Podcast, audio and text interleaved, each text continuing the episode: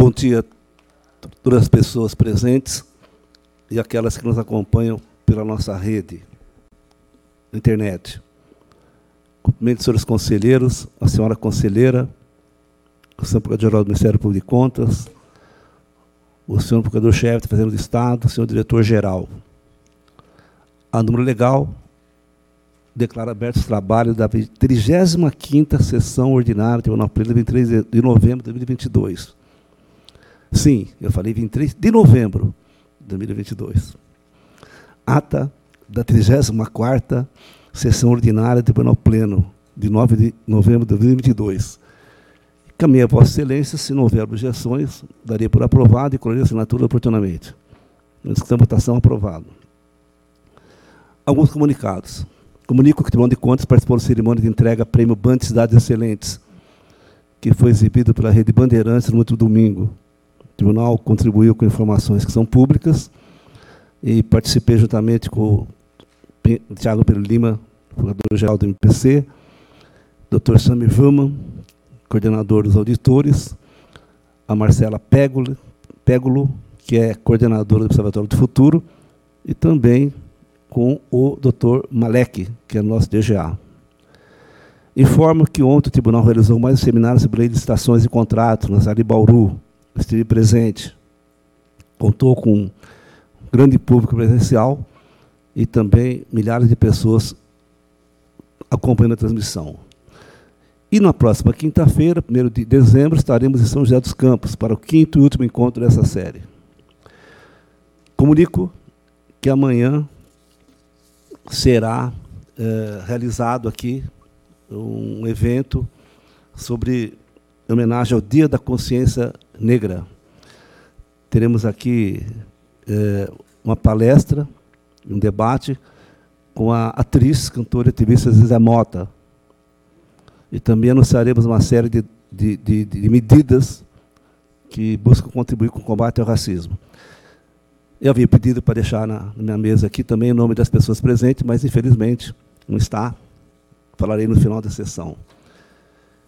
Comunico também que no dia 16 do 11 foi realizado, pela primeira vez, o exercício de abandono de edificações para atendimento ao plano de emergência em caso de sinistro. Importante ressaltar que 600 servidores participaram desse exercício. Agradeço ao Tenente Coronel PM Rogério dos Reis e o Capitão Adilson José Gardim, aqui do Tribunal. E também Tenente Felipe da Silva Flora, do Corpo de Bombeiros, da Jaqueline Costa, coordenadora do SAMU, Celina Hirome Vasconcelos, enfermeira do SAMU, e todos os servidores que participaram ativamente. Informo também que foi convocado para o dia 7 de dezembro a eleição para presidente, vice-presidente e corregedor desse tribunal para o exercício de 2023. Ah, informo, por último, que ontem à tarde recebi a visita do, do governador eleito, Tarcísio de Freitas, juntamente com o coordenador-geral da transição, Guilherme Afife Domingos, que vieram se colocar à disposição da comissão de transição que nós temos aqui no tribunal e também solicitar alguns dados do tribunal que com certeza compartilharei com vossas excelências. A palavra é livre, senhores conselheiros. Com a palavra, o conselheiro Renato Batista Costa.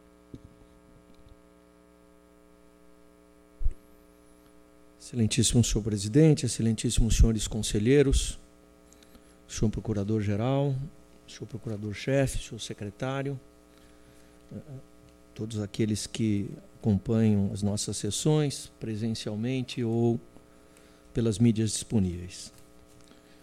Senhor presidente, eu peço a palavra para fazer um registro de profundíssimo pesar, seja sob o ponto de vista institucional, seja, especialmente digo isso, sob o ponto de vista pessoal. Faleceu na semana passada o ex-governador Luiz Antônio Fleury Filho, e faleceu um queridíssimo amigo. eu tenho nessa amizade um carinho todo especial. Ela remonta à nossa juventude. Ele com 19, 20 anos, eu com 16, 17 anos de idade. E nos encontramos na academia de Polícia Militar do Barro Branco.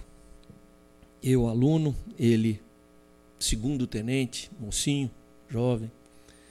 E de lá até esses dias, uma profunda amizade se solidificou entre nós, se estendeu às nossas famílias, aos nossos filhos. E eu, particularmente, tive no Fleury uh, um espelho. E a vida me proporcionou isso. Ele, a par de ser oficial da Polícia Militar, foi fazer o curso de Direito, ingressou no Ministério Público do Estado de São Paulo eu segui essa mesma trajetória, saí da academia, jovem oficial, fui fazer a faculdade de Direito, ingressei no Ministério Público do Estado de São Paulo. Lá me integrei à atividade da política institucional de uma maneira bastante aprofundada, seguindo o seu exemplo. Ele foi presidente da Associação Paulista do Ministério Público e eu fui presidente da Associação Paulista do Ministério Público. Mas aí, o seu talento, o seu brilhantismo, a sua inteligência uh, o levaram para outros caminhos. Esses eu não poderia trilhar porque não tenho os mesmos atributos. Foi escolhido pelo governador Orestes Quercia como secretário da Segurança Pública do Estado de São Paulo, onde desenvolveu um trabalho tão profícuo e importante, que o credenciou, dentre tantos talentos e pessoas de alta capacidade, a ser escolhido como candidato a governador do estado na sucessão do governador Orestes Quercia. Numa eleição tremendamente difícil, disputada, com nomes da capacidade política, administrativa de um Mário Covas, de um Paulo Maluf. Fleury conseguiu se credenciar para ir ao segundo turno e venceu a eleição. Tudo isso começando com 2% das intenções de voto quando a candidatura foi lançada. Como governador, e aí faço o liame institucional, foi de uma importância ímpar para este tribunal. É dele a inspiração que propiciou a aprovação na Assembleia e a sanção neste plenário da lei orgânica do Tribunal de Contas do Estado de São Paulo.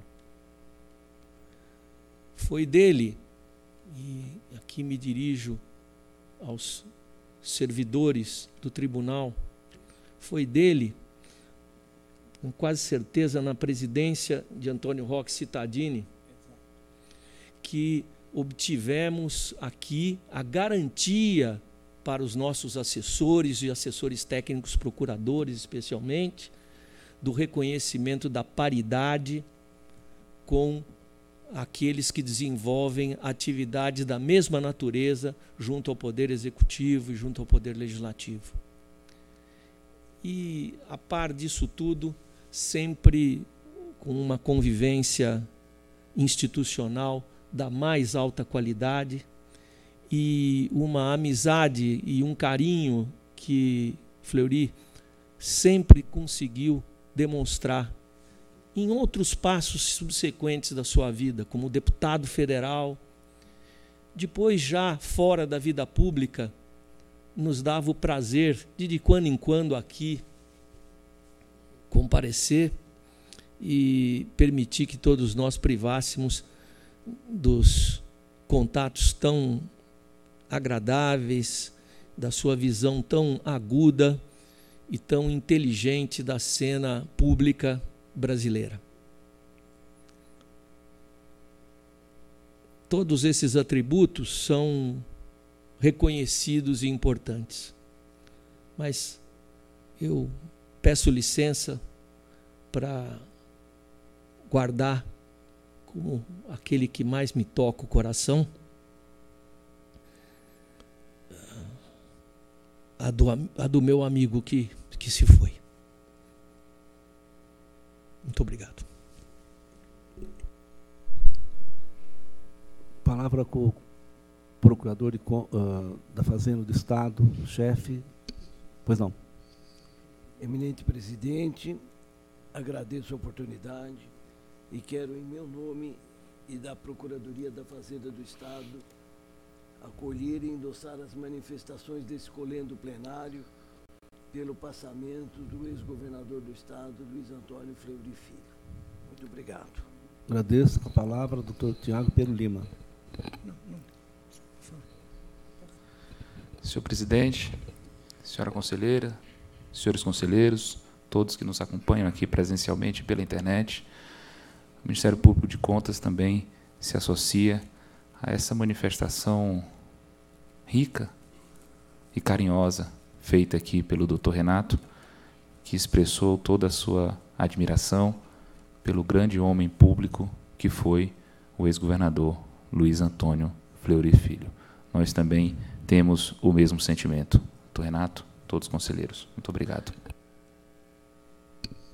Com a palavra o conselheiro Roque Stadini.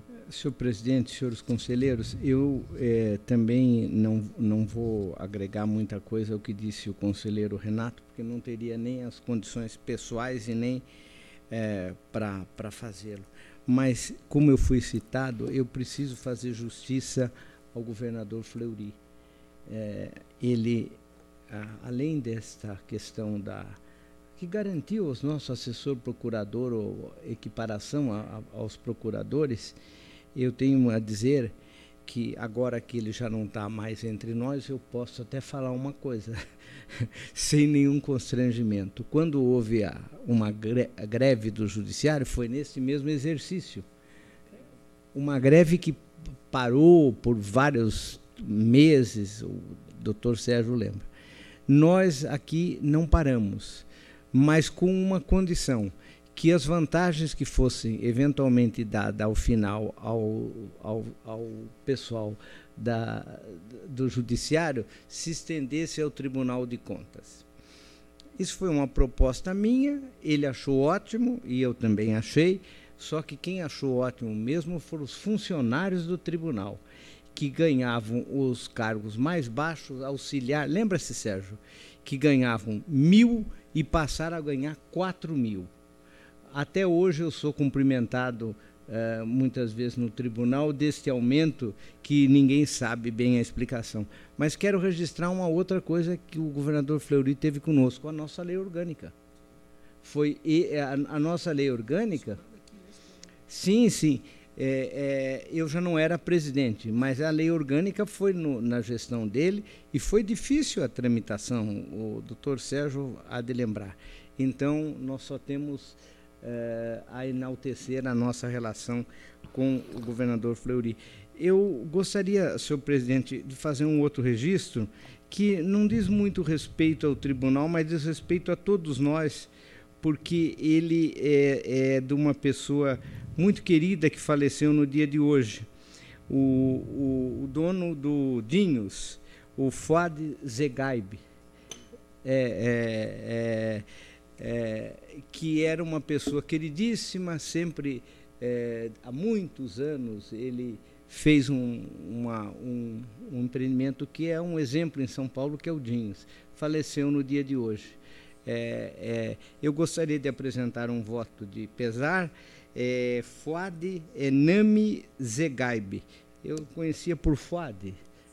Fuadinho, era Fuadinho, é, nós conhecemos.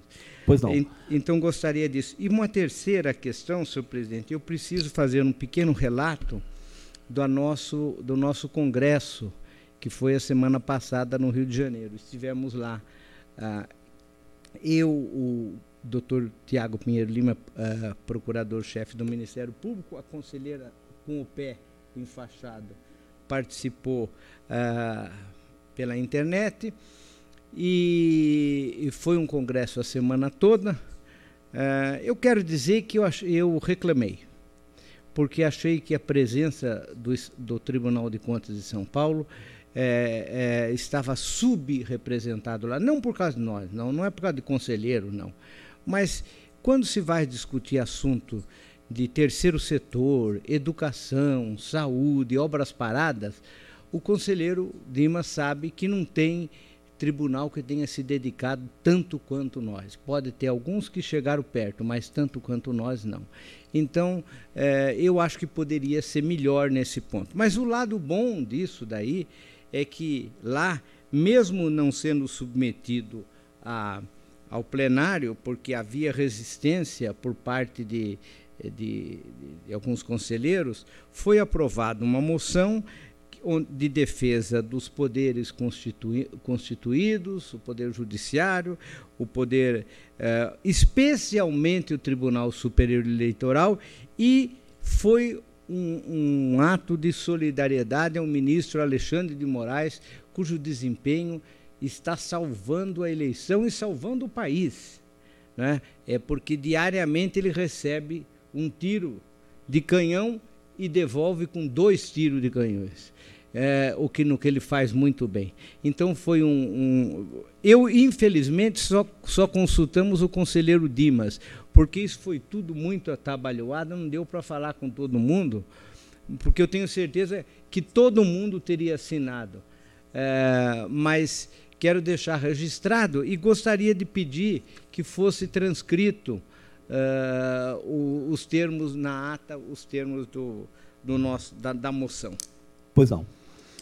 Continua aberta a palavra. Eu queria, primeiramente, também, então, que nós encaminharemos à família do governador Fleury, nossas condolências, também ao fundador do Dinhos. Mas, rapidamente, também ressaltar uh, a minha convivência com o Fleury.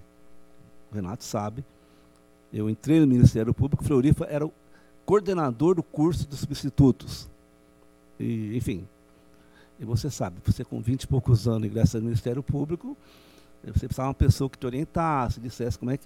E foi fundamental para nossas carreiras, a orientação que ele nos deu, o acolhimento, e ficou uma amizade durante a vida toda. Mas quero ressaltar um segundo momento também. A importância que ele teve, claro, para o Tribunal de Contas, para a Lei Orgânica, para os nossos funcionários, mas na Constituinte. Porque eu me lembro que o Fleury foi um dos responsáveis para a configuração do Ministério Público que tem hoje na Constituição.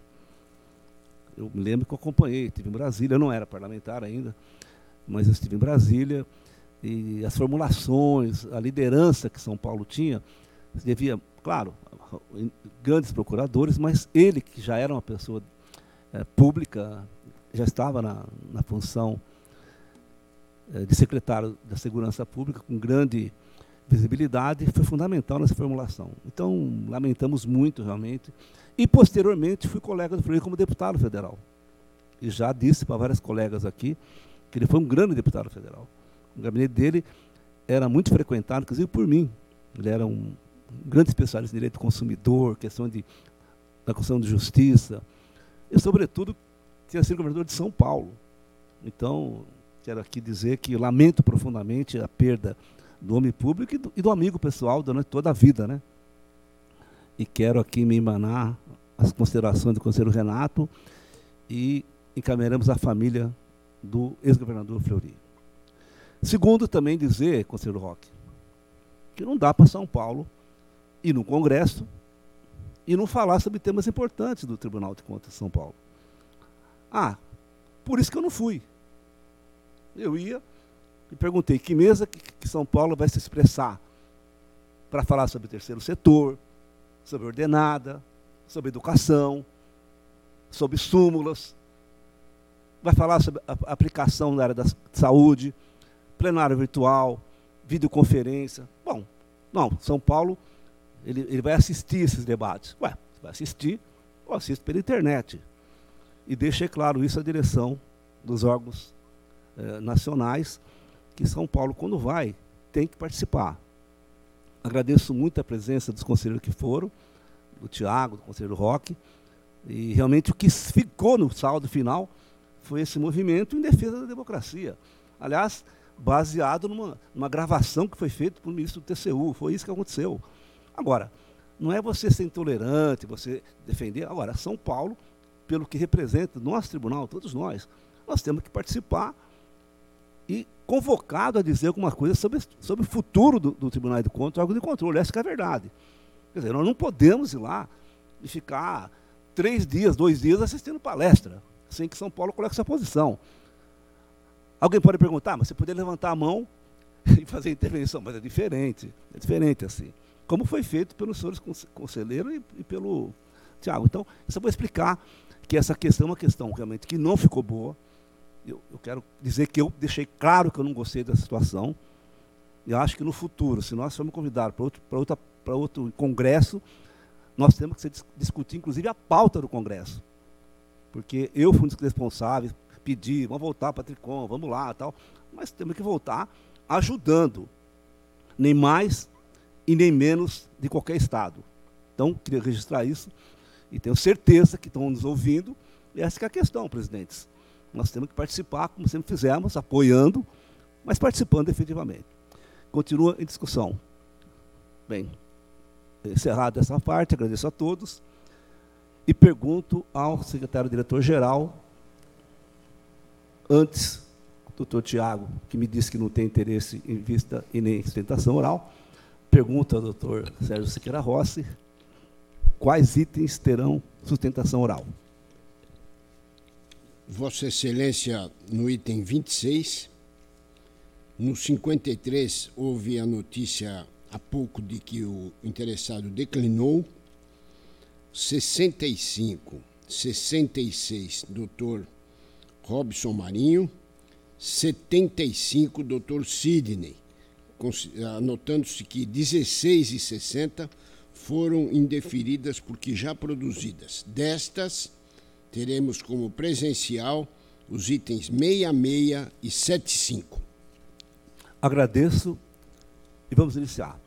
Nos termos da resolução 1-2017, submeto ao egrégio plenário lista de exames prévios de editais na esfera estadual para referendo e conhecimento. Não havendo por parte dos senhores conselheiros nenhuma inclusão de processo em requerimento, vou dar por aprovada essa lista. Em discussão e votação, aprovado. Para julgamento, passa a palavra ao conselheiro relator Antônio Roque Cittadini. Senhor presidente, senhores conselheiros, item 2 e 3 em conjunto. É, aqui é um pedido de sustentação oral do eminente conselheiro é, Sidney Beraldo. Tratam-se de é, é, for, é, contratação do metrô, fornecimento de veículos rodoferroviários auxiliares para manutenção nas vias metroviárias, possibilidade de manifestação da Fazenda Estadual, ma, é, de manifestação da Procuradoria da Fazenda. Questões complexas, peculiares envolvendo a contratação de sobressalentes. Essa matéria, eu já apresentei o voto. Houve uma sustentação oral que me convenceu do metrô. É, por dois pontos, eu vou sucintamente é, apontar. É, o primeiro é que, à época dessa contratação, não se fazia re, uh, recomendação para que se mudasse uh, os mecanismos de contratação, o que implica dizer há precedentes favoráveis à época. O segundo é a complexidade que a matéria traz, de, de é, é, essa coisa de acompanhar a linha do metrô para manutenção de linha do metrô. É, eu dei, portanto, com esses dois pontos, que eu mandei a íntegra, mas eu não vou ler, senão o conselheiro Robson não vai gostar, porque eu já mandei com toda razão. Mas os dois pontos são esses. O primeiro, à época não havia censura. E segundo, a matéria é complexa e não há nenhum indício de malversação. É isso, e eu ouço o eminente conselheiro, é, conselheiro Beraldo tem um pedido de vista. Conselheiro Beraldo. Pois não, com a palavra conselheiro Senhor Beraldo. presidente, senhora conselheira, senhores conselheiros, senhores procuradores é, e demais que nos assistem. Só uma questão de ordem, é, presidente. Eu, o item 1 não tem a SEI, é, que deveria ser relatada pelo conselheiro Renato? Ah, depois volta? Vai o 2 e o 3, depois volta para o 1. Tudo bem. E também, ah, eu fiquei em dúvida, me, me, desculpa até se passou, mas e o, o julgamento do exame prévio do Pleno, que é o estadual, que é de relatoria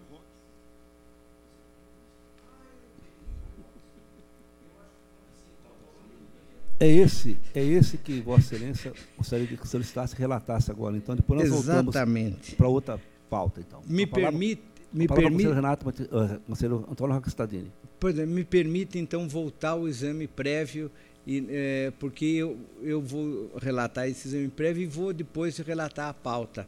A matéria é uma matéria o seguinte: é uma prestação de serviços médicos com, com participação de cooperativas é, eu apenas, eu encaminhei a íntegra, apenas eu, eu, eu, eu informo que eu consultei o eminente conselheiro Renato que é, o tratamento dado nesta, nesse exame prévio não tem nenhum choque com a matéria que ele relatará, que é sobre isso. Foi por isso que eu consultei.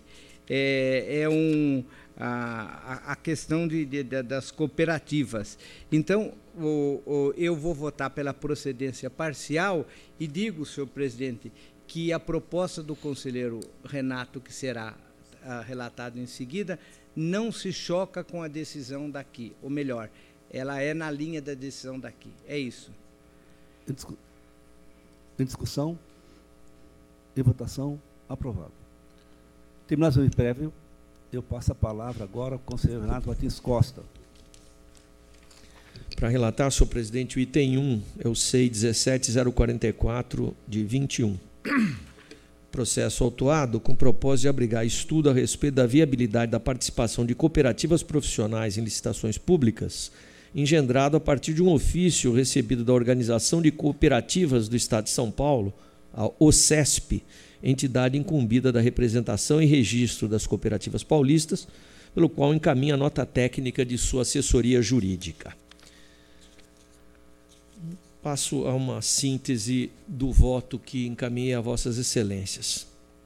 No âmbito desta Corte, com toda a submissão a sistema legal escorado na Constituição Federal e em normas recomendatórias da Organização Internacional do Trabalho, nossa construção jurisprudencial, em especial quando se discute a possibilidade jurídica de participação em certames públicos, tem sido rigorosamente restrita às hipóteses em que a natureza do serviço revele desconexão com os princípios substanciais do cooperativismo, porque há uma antítese natural entre trabalho subordinado e o conceito de cooperação, interpretação que se aprofunda ainda mais em relação às cooperativas de trabalho pois de fato não há como se admitir cooperação em serviços que, pela própria natureza, exigem subordinação.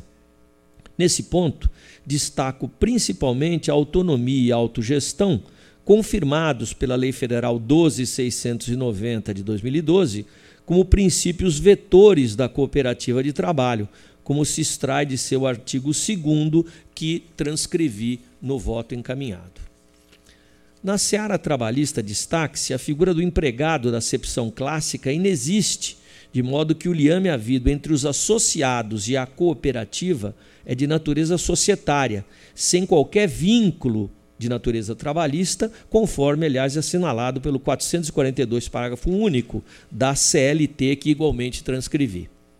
E como sabemos, foi sob o escudo de tal dispositivo legal que, sob o rótulo de atividade cooperativa, multiplicaram-se fraudes destinadas a ocultar relações de trabalho habitual, fundadas na pessoalidade, subordinação e onerosidade. Daí a edição, inclusive, de uma súmula, a súmula número 1 um do TRT da primeira região, onde se estabelece a possibilidade de responsabilidade subsidiária da administração pública por contratações que desviem-se eh, dessa condição natural íncita às cooperativas. Especificamente quanto às cooperativas de serviço, a já mencionada lei exclui do seu âmbito de abrangência quatro tipos, nas quais o exercício profissional é potencialmente individual e pode ser permeado por outros vínculos de trabalho de natureza distinta.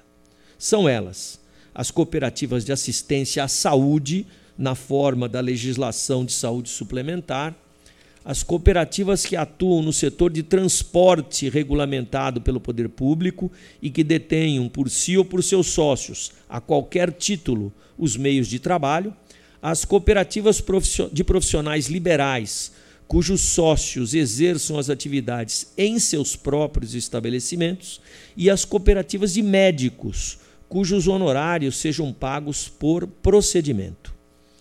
A separação tópica em regra especial de exclusão permite concluir que está afastada em relação a esses tipos cooperados a vedação geral contida no parágrafo 2 do artigo 10, concernente à restrição à participação em licitações públicas. Avançando na intelecção do tema e até tomando por base o quanto argumentado pela OCESP, compreendo que a presente discussão também não adere à tese fixada pelo Supremo Tribunal Federal no recurso extraordinário 958252, definida nos seguintes termos: é lícita terceirização ou qualquer outra forma de divisão de trabalho entre pessoas jurídicas distintas, independentemente do objeto social das empresas envolvidas, mantida a responsabilidade subsidiária da empresa contratante. É um outro gancho que a cooperativa eh, gostaria de poder aderir. Cabe lembrar que em ambos os processos levados a julgamento pelo Supremo, foi uma DPF e um recurso extraordinário, a discussão gravita em torno da constitucionalidade ou não da vedação à terceirização de atividade fim, tendo em conta a permissão nas atividades meio, nos termos consolidados pela súmula 331 do TST, em momento anterior ao marco regulatório da prestação de serviços a terceiros. O que aqui se afere não é o reconhecimento de licitude de mão de obra terceirizada em atividade fim da tomadora mas sim a presença de elementos típicos da relação de emprego, íncitos ao modo de execução do serviço, em face da viabilidade jurídica ou não da contratação de cooperativas de trabalho pelo poder público.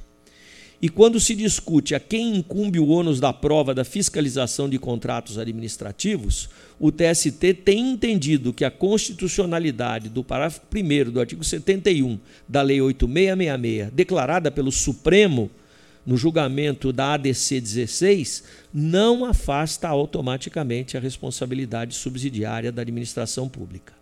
Daí porque penso que o verdadeiro estímulo e apoio às cooperativas passa necessariamente pela segurança jurídica à administração pública tomadora dos serviços.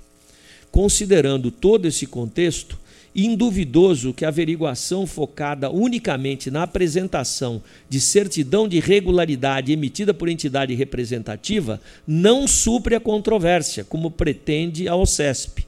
Eis que o vício insanável repousa no fundo, não na superfície seria teratológico interpretar a norma para permitir que o poder público condescendesse com um enfoque único na rigidez formal, autorizando cooperativas de trabalho a participar de licitações, sem considerar a espécie de serviço e a natureza jurídica dessas sociedades, assim como os princípios e normas que regem esse procedimento concorrencial. Com isso, as pré-condições que o gestor deve avaliar para implementar o processo de licitação deverão demandará o exercício de projeções sobre a real natureza da relação a ser estabelecida e equacionamentos com base nas rotinas vivenciadas, a fim de afastar qualquer hipótese de recrutamento de pessoal dissimulado e ilegal, uma vez que a natureza do serviço a ser contratado seguramente é o que depõe contra ou a favor da possibilidade jurídica de contratação de cooperativas de trabalho. E assim tem sido o entendimento do STJ ao interpretar a cláusula que restringe a participação de sociedades cooperativas em licitações públicas, nos termos de julgado que transcrevi e que igualmente caminha no sentido do voto ora apresentado. Por fim, a nova lei de licitações, a Lei 14133 de abril de 21, não se escusou de enfrentar o tema, fazendo em seu artigo 16 incisos, que igualmente transcrevi no voto. Os dispositivos admitem a participação de cooperativas em procedimentos licitatórios, prezando tanto pela forma de sua constituição e funcionamento, nos incisos 1 e 2, como também pela avaliação concreta do conteúdo albergado no objeto da licitação, uma vez que deve ser verificado se o escopo do negócio que se pretende contratar guarda conformidade com o objeto social da cooperativa, no inciso 4 e se ele pode ser executado por qualquer cooperado com igual qualificação, no inciso 3. Logo se percebe que a nova lei de licitações vai ao encontro da Lei 12.690, adotando a premissa de que é próprio do cooperativismo a inexistência de vínculo de emprego, uma vez que o trabalho deve ser prestado de forma cooperada e não subordinada. Compreendo com tudo isso, senhores conselheiros, que nossa jurisprudência se assenta em contexto de extrema atualidade inclusive por vislumbrar na essência dos conceitos legais trazidos pelo regramento atualizado e nas situações fatalmente vivenciadas pelos jurisdicionados, repercussões ainda concordes com a dimensão de nossa deliberação, que, portanto, entendo deva ser mantida restringindo-se a participação de cooperativas de profissionais nas hipóteses de certames públicos voltados à contratação de serviços, nos quais, pela real natureza da relação a ser estabelecida, possa haver subjacente vínculo de subordinação e dependência, bem como pessoalidade e habitualidade. São essas as considerações que respeitosamente trago à consideração deste plenário. Cumprimento Vossa Excelência e coloco em discussão. Nova discussão, em votação, aprovado com cumprimento dessa presidência. Muito obrigado.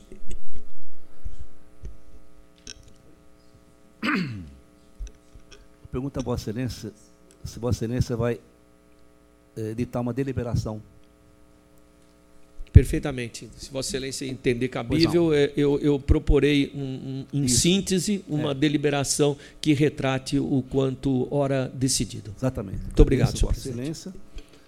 E passa a palavra ao conselheiro Roque Sadino, agora, agora. sim.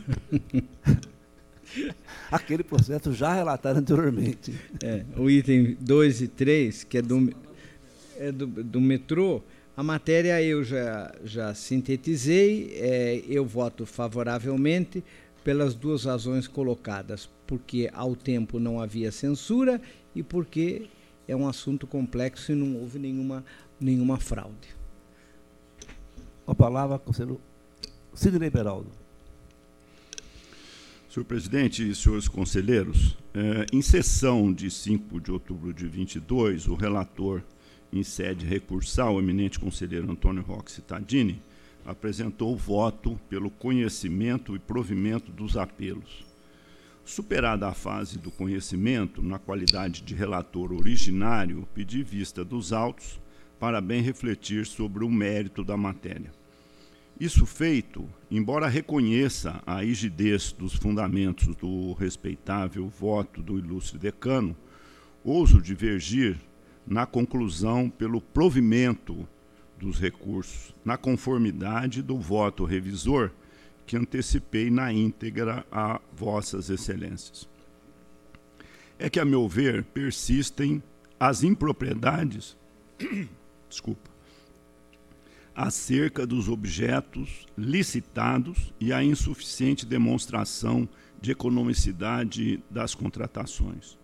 O entendimento hoje consolidado nesta Corte de reprovação do critério de julgamento das peças sobressalentes sem a devida definição, sem demonstração de custos, é calculada genericamente a partir do percentual de 1% sobre o valor do objeto licitado, corrobora as irregularidades apontadas na decisão recorrida. Da mesma forma, a mudança posterior dos editais do metrô revela a possibilidade de outra saída, não ofensiva à lei de regência para as contratações almejadas. Quanto à oscilação da jurisprudência desse tribunal à época dos ajustes examinados, ora pela regularidade, ora pela irregularidade das licitações e contratos semelhantes aos apreciados nesses autos, entendo que a existência de precedente desfavorável transitado em julgado permite que não se vislumbra, vislumbre afronta ao princípio da segurança jurídica pela condenação da matéria. Nesses termos, acompanho a SDG e voto pelo desprovimento dos recursos. É o voto, senhor presidente. Em discussão. Com a palavra, o conselheiro Renato Martins Costa. Senhor presidente, eu, eu acho o seguinte: se eu fosse votar isso com os olhos de hoje, eu votaria com o conselheiro Beraldo, sem nenhuma dúvida. Mas eu, eu particularmente, proferi votos à época, lá em 2009, exatamente no sentido da aprovação. Então, no espírito da lei de introdução às normas do direito brasileiro, uh, eu, eu, não me lembro qual é o artigo, mas é o 20, mas uh, eu, eu, eu daria esse crédito ao metrô, até porque o metrô deixou claro que uh, abandonou o, o, fato de deixar esses sobressalentes fora da, dos, das regras editalícias usuais. Eu acompanho o relator. Continua em discussão. Bem, há duas posições. A posição do conselheiro Roque Cittadini, que é pelo provimento, e do conselheiro Beraldo pelo não provimento. Vamos então colher os votos. Como vota a conselheira Cristiano Castro Moraes? Bom dia a todos. Senhor presidente, eu relembro que, em primeira instância, eu pedi vista desse processo. Inclusive, fez um voto no mesmo sentido apresentado hoje aqui pelo conselheiro Sidney Beraldo. E acompanho na íntegra o voto do conselheiro Sidney Beraldo.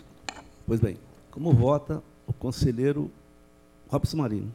Eu acompanho na íntegra o voto do conselheiro Antônio Roque Citadino, ainda mais ladeado pelo conselheiro Renato Martins Costa. Como vota o conselheiro Edgar Camargo Rodrigues? Com o relator. Bem, houve empate. Não. 4 a 2. 4 a 2. Exatamente. Foram votaram pelo provimento. Conselheiro Roque Citadini, conselheiro Renato Martins Costa, conselheiro Robson Marinho conselheiro Edgar Camargo Rodrigues. Pelo não provimento, conselheiro Beraldo e conselheiro Cristiano. Portanto, 4 a 2, aprovado o recurso. Continua com a palavra. Item 4 da pauta, senhor presidente, trata de recurso ordinário uh, da Secretaria da Saúde e Lar São Francisco de Assis da Providência de Deus. É, é, aqui é uma prestação de contas, os gastos e critérios adotados para apropriação de despesa restaram comprovados as falhas na aquisição de bem por serem necessários úteis imprescindíveis ao leito de UTI, há um valor módico de importância em relação ao volume total dos recursos bem incorporados ao patrimônio do Estado. Os órgãos da Casa falam pela conhecimento e pelo provimento. Eu encaminhei a íntegra do relatório e, em preliminar, senhor presidente, eu conheço essa votação conhecido. E no mérito, eu acompanho os órgãos da Casa pelo provimento conforme voto que encaminhei. Em discussão, em votação, aprovado. Agradeço. Passa a palavra ao conselheiro Edgar Camargo Rodrigues. Cumprimento Vossa Excelência, senhor presidente, senhora conselheira Cristiana Castro Moraes, demais conselheiros e procuradores. Senhor presidente, relato em conjunto 5 a 9, que são recursos ordinários de interesse da Secretaria da Saúde, em contratos de gestão com o SECONSE, Serviço Social da Construção Civil do Estado de São Paulo. Antecipei aos senhores conselheiros relatório e voto dos recursos que são tempestivos, podem ser conhecidos em preliminar. Votação conhecidos. Porém, no mérito, entendo que as falhas que motivaram o julgamento desfavorável não foram afastadas. Muito embora a pasta estadual tenha buscado contraditar os fundamentos da decisão noticiando futura implantação do sistema para apuração dos custos por atividade, estão ausentes elementos capazes de infirmar as impropriedades noticiadas nos autos, que remanescem sem oposição documental vigorosa. A inexistência de detalhamento dos custos no plano de trabalho impede a emissão de juízo favorável, tratando-se de falha reincidente que prejudica a correta formulação do orçamento pelas organizações interessadas, bem como inviabiliza o efetivo controle dos resultados alcançados e certificação de que a parceria foi ou seria a melhor opção para a administração pública. É, Conclui-se pela fragilidade e inadequação do programa de trabalho formulado em relação aos custos, prejudicial para a transparência do emprego dos recursos públicos e para o percussiente acompanhamento da execução contratual. Em curto, razões e nego provimento aos recursos. Em discussão, em votação, aprovado. Com a palavra o conselheiro Renan Matheus Costa. No item 10, senhor presidente, são embargos de declaração contra a decisão que não conheceu de rescisória, mantendo decisão de irregularidade de dispensa de licitação e contrato de gestão da Secretaria de Estado da Cultura com a Associação Paulista dos Amigos da Arte. É, quem embarga é o espólio do ex-secretário João Sayad, infortunadamente buscando rediscussão de mérito, pelo que eu conheço e rejeito. Em discussão, votação, aprovado. 11. Recurso, recursos ordinários interpostos contra a decisão que julgou irregular termo aditivo a contrato da FDE com a SDEV Indústria Gráfica, objetivando a prestação de serviços gráficos. Registro que a licitação e a ata de registro de preços anterior foram aprovadas por esse tribunal. São recorrentes a FDE e um diretor e um gerente daquela fundação. A instrução de ATJ é pelo não provimento e de PFE é pelo provimento. Eu conheço de todos os recursos. Em discussão, votação conhecidos. A publicação periódica das quantias registradas representa relevante mecanismo para que toda a sociedade possa fiscalizar e controlar se a realidade existente no momento do certame se perpetua ao longo do prazo de vigência pactuado. É o que se depreende do artigo 15 da 8666. Esse é o contexto a partir do qual, mediante legítima provocação de outras empresas prestadoras de serviços gráficos, a FDS deparou com um cenário mercadológico que, em termos monetários, se desarmonizava com a realidade apurada no momento da celebração da ata. Daí, houve por bem celebrar o aditamento em questão, realinhando os valores inicialmente fixados para patamar inferior atitude que, a meu juízo, se coaduna com o princípio da economicidade em absoluto proveito do interesse público. Sob meu ponto de vista, não poderia a FDE desprezar nova estimativa de custos somente por ter sido advinda de empresa com registro comercial desatualizado perante a Receita Federal do Brasil. Digo isso porque, àquela altura, a origem não estava incumbida de aferir o cumprimento dos requisitos de qualificação técnica, fiscal, jurídico, econômico, financeiro de qualquer proponente, mas sim de reunir elementos eficazes de convencimento para promover renegociação junto à contratada. Repise-se vencedora da disputa, na qual, segundo já reconhecido por esse tribunal, todas as imposições da 8666 restaram cumpridas.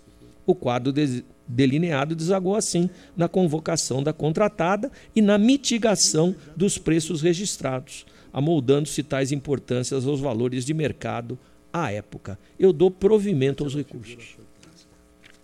Em discussão, em votação, aprovado. E o item 12, pedido de reconsideração em face de decisão que não conheceu de ação rescisória interposta contra a sentença que negou registro à contratação de três servidores pela Universidade de São Paulo no exercício 2006. Uh, o apelante é o a apelante é a USP, a instrução de PFE e MPC é no sentido de não dar provimento ao pedido de reconsideração, que eu conheço. Desconotação conhecida.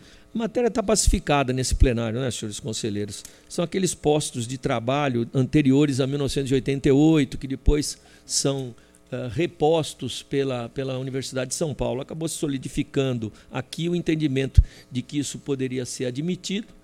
Uh, nesse sentido, então, eu dou provimento ao pedido de reconsideração para conhecer da ação rescisória e, por economia processual, a julgo procedente determinando os registros. Em discussão, votação conhecida, votação aprovada. Com a palavra, o conselheiro Robson Marinho.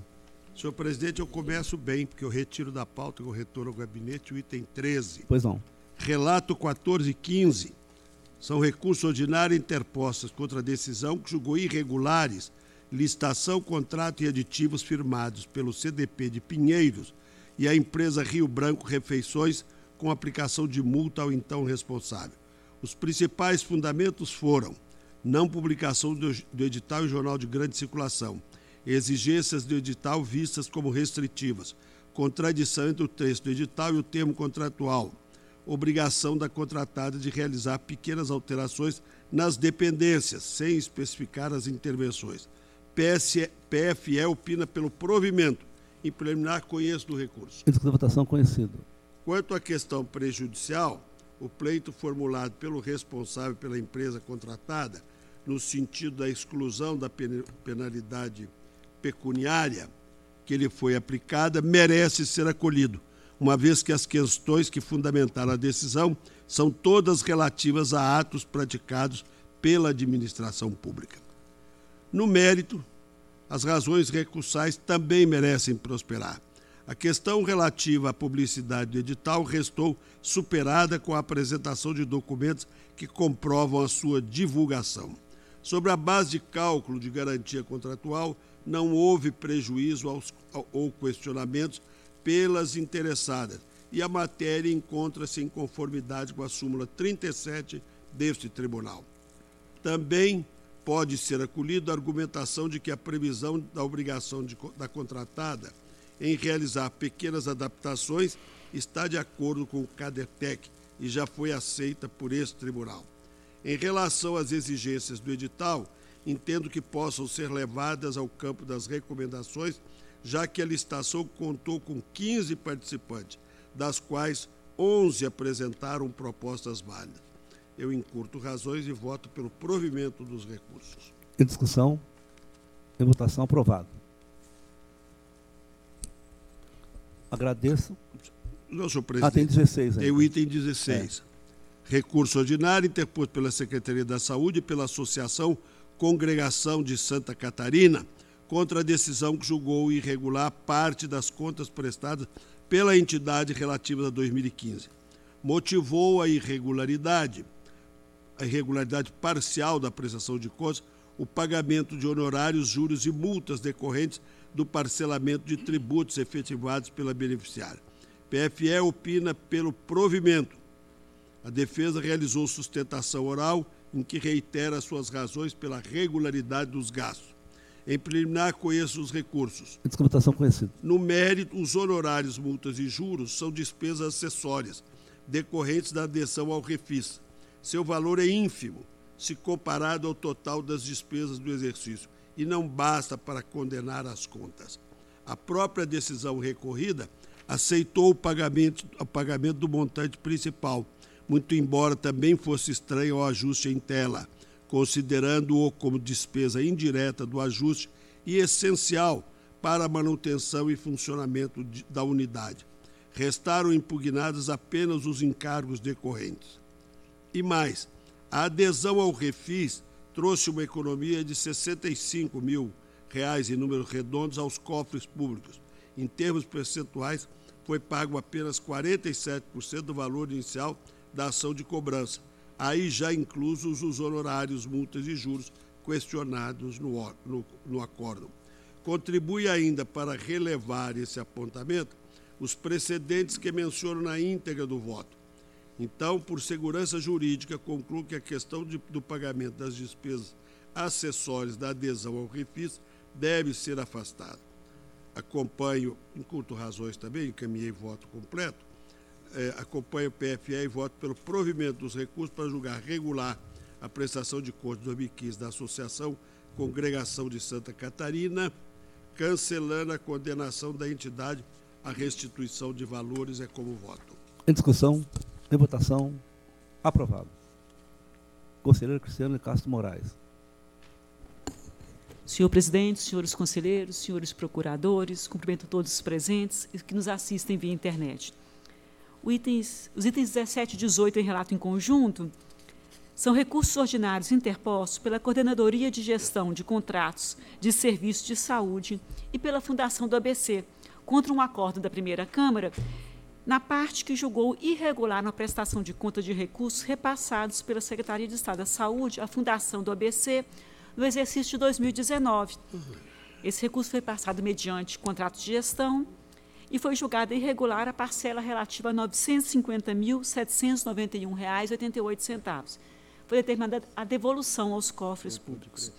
Motivou o juízo de irregularidade na matéria o rateio administrativo de despesas estranhas ao objeto do contrato de gestão, tais como pagamento de associação dos advogados, serviço de assessoria e acompanhamento de publicações do Diário Oficial, serviços de motoboy, autenticação e reconhecimento de firmas em cartório, manutenção geral do prédio da contratada, combustível, construção civil e outros para a fundação, custas processuais e multa do INSS, que totalizaram 57 mil.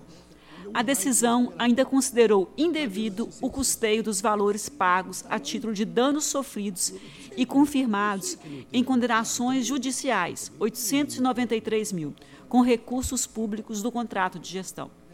Tanto a PFE quanto o Ministério Público de Contas convergiram pelo não provimento dos apelos. Em preliminar, recursos em termos dele eu conheço. Votação conhecido.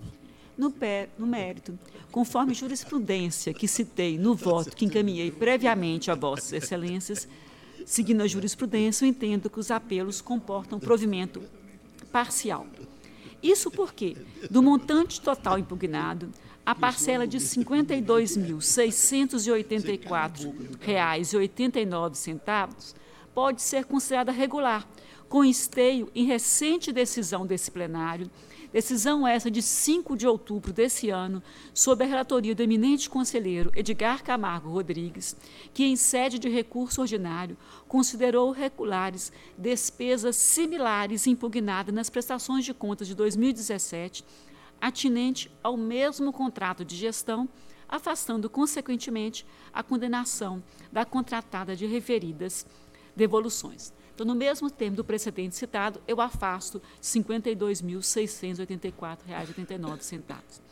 Permanecem, contudo, as demais impropriedades detectadas, isto é, despesas atinentes ao pagamento da Associação dos Advogados, serviços de assessoria e acompanhamento de publicação no Diário Oficial, construção civil, custas processuais e multa ao INSS, uma vez que não se coadunam com o objeto contratado. É, esse é o mesmo entendimento, é similar ao tratado pelo plenário em 5 de outubro de 2022. Eu cito o voto do conselheiro Edgar Camargo Rodrigues e adoto o mesmo posicionamento. Nesses termos, o meu voto é pelo provimento parcial do recurso para reduzir o valor total a ser devolvido para a Fundação ABC, agora passando para ser R$ 898.106,99 a ser devolvido, mantendo no mais o termo da decisão recorrida. Em discussão, em votação, aprovado. E o 19, senhores conselheiros, é um recurso ordinário interposto pela empresa CETEC Hidrobrasileira Obras e Projetos Limitados, contra um acordo na primeira Câmara que julgou improcedente representação por ela formulada e julgou regular licitação e decorrente contrato celebrado entre o metrô e o consórcio Polos Sandotecnic Egis. Conforme o acórdão combatido, não foram verificados indícios de irregularidades que pudessem comprometer a lisura do procedimento adotado pela companhia do metrô, constatando-se regular o edital lançado e ainda que os valores avançados estavam de acordo com praticados no mercado. Foi constatada ainda devida publicidade do certame.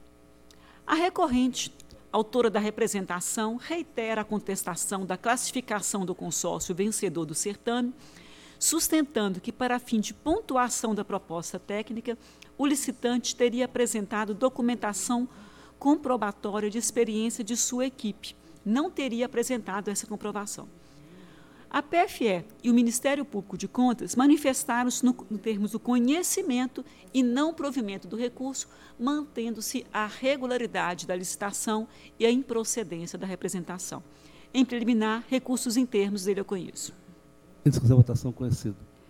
No mérito, as razões recursais de fato não se mostraram suficientes para alterar a decisão combatida. A instrução processual iniciada pela equipe de fiscalização e endossada pela PFE e pelo Ministério Público de Contas indica que, para fins de pontuação da proposta técnica, o metrô, no exercício de seu poder discricionário, embora tenha requerido informações sobre a formação e experiência dos profissionais, não consignou, nessa fase, a necessidade de apresentação de respectivos documentos comprobatórios, como atestados, certidões, com exceção de comprovantes de certificações específicos quando aplicável, não restando demonstrado que o consórcio vencedor tenha deixado de atender os termos do edital. Assim, acompanhando a PFE e o Ministério Público de Contas, o meu voto é pelo não provimento do recurso ordinário. Em discussão, em votação, aprovado. Conselheiro Sidney Beraldo.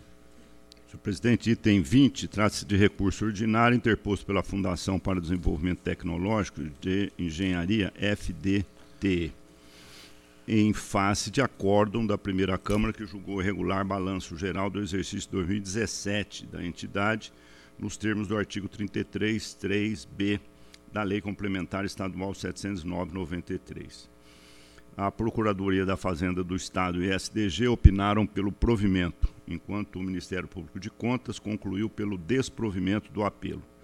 Foram apresentados memoriais e realizada a sustentação oral. Todos os argumentos foram devidamente sopesados para a elaboração do voto. Em preliminar, conheço.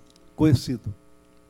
No mérito, atento aos motivos do juízo de irregularidade, mas considerando os elementos de instrução, as justificativas apresentadas no recurso e os precedentes favoráveis relativos às contas de 2016, 18 e 19 da entidade, concluo ser possível rever o decidido.